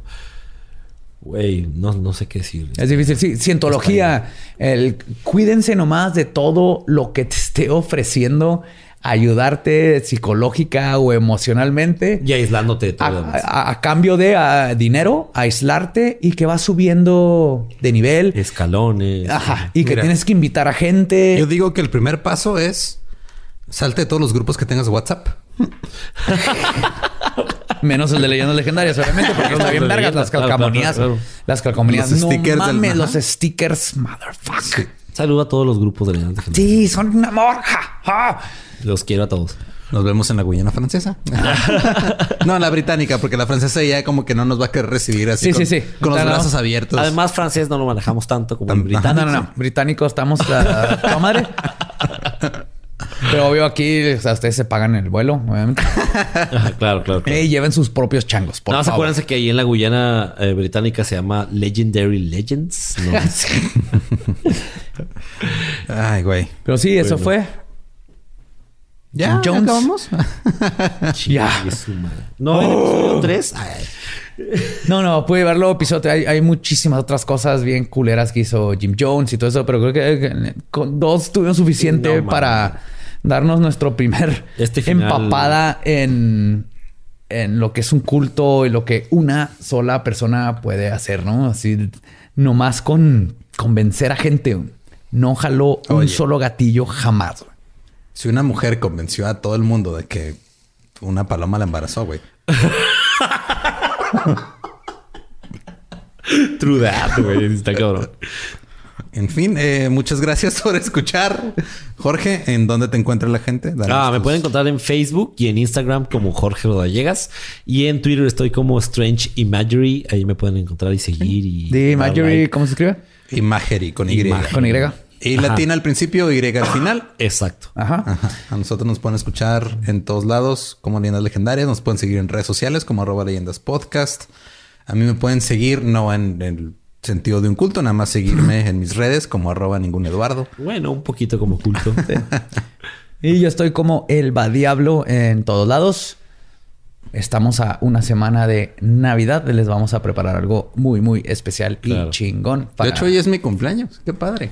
Ah, Sí, cierto. sí, cierto. Lolo. ¡Feliz cumpleaños! ¡Feliz cumpleaños! Mira, después de lo que escuché hoy, ya la verga vale madre los ¿A poco no está bien padre tu cumpleaños con cerdos muertos y... Te va a regalar tu- tu Flavor Aid. Que no sea de uva. no hay como de ponche. Sí, es cumpleaños. Mándenle, mándenle, aturren sus redes así. De, que su cumpleaños se la pase contestando mensajes, por favor. Es lo que necesitamos. Claro. Para que se le olviden los bebés muertos. Y pues nuestro podcast ha terminado. Pueden irse a pistear. Esto fue palabra de Belzebub. Los amo, manténganse curiosos y macabrosos. Bye. Feliz Navidad. Bye.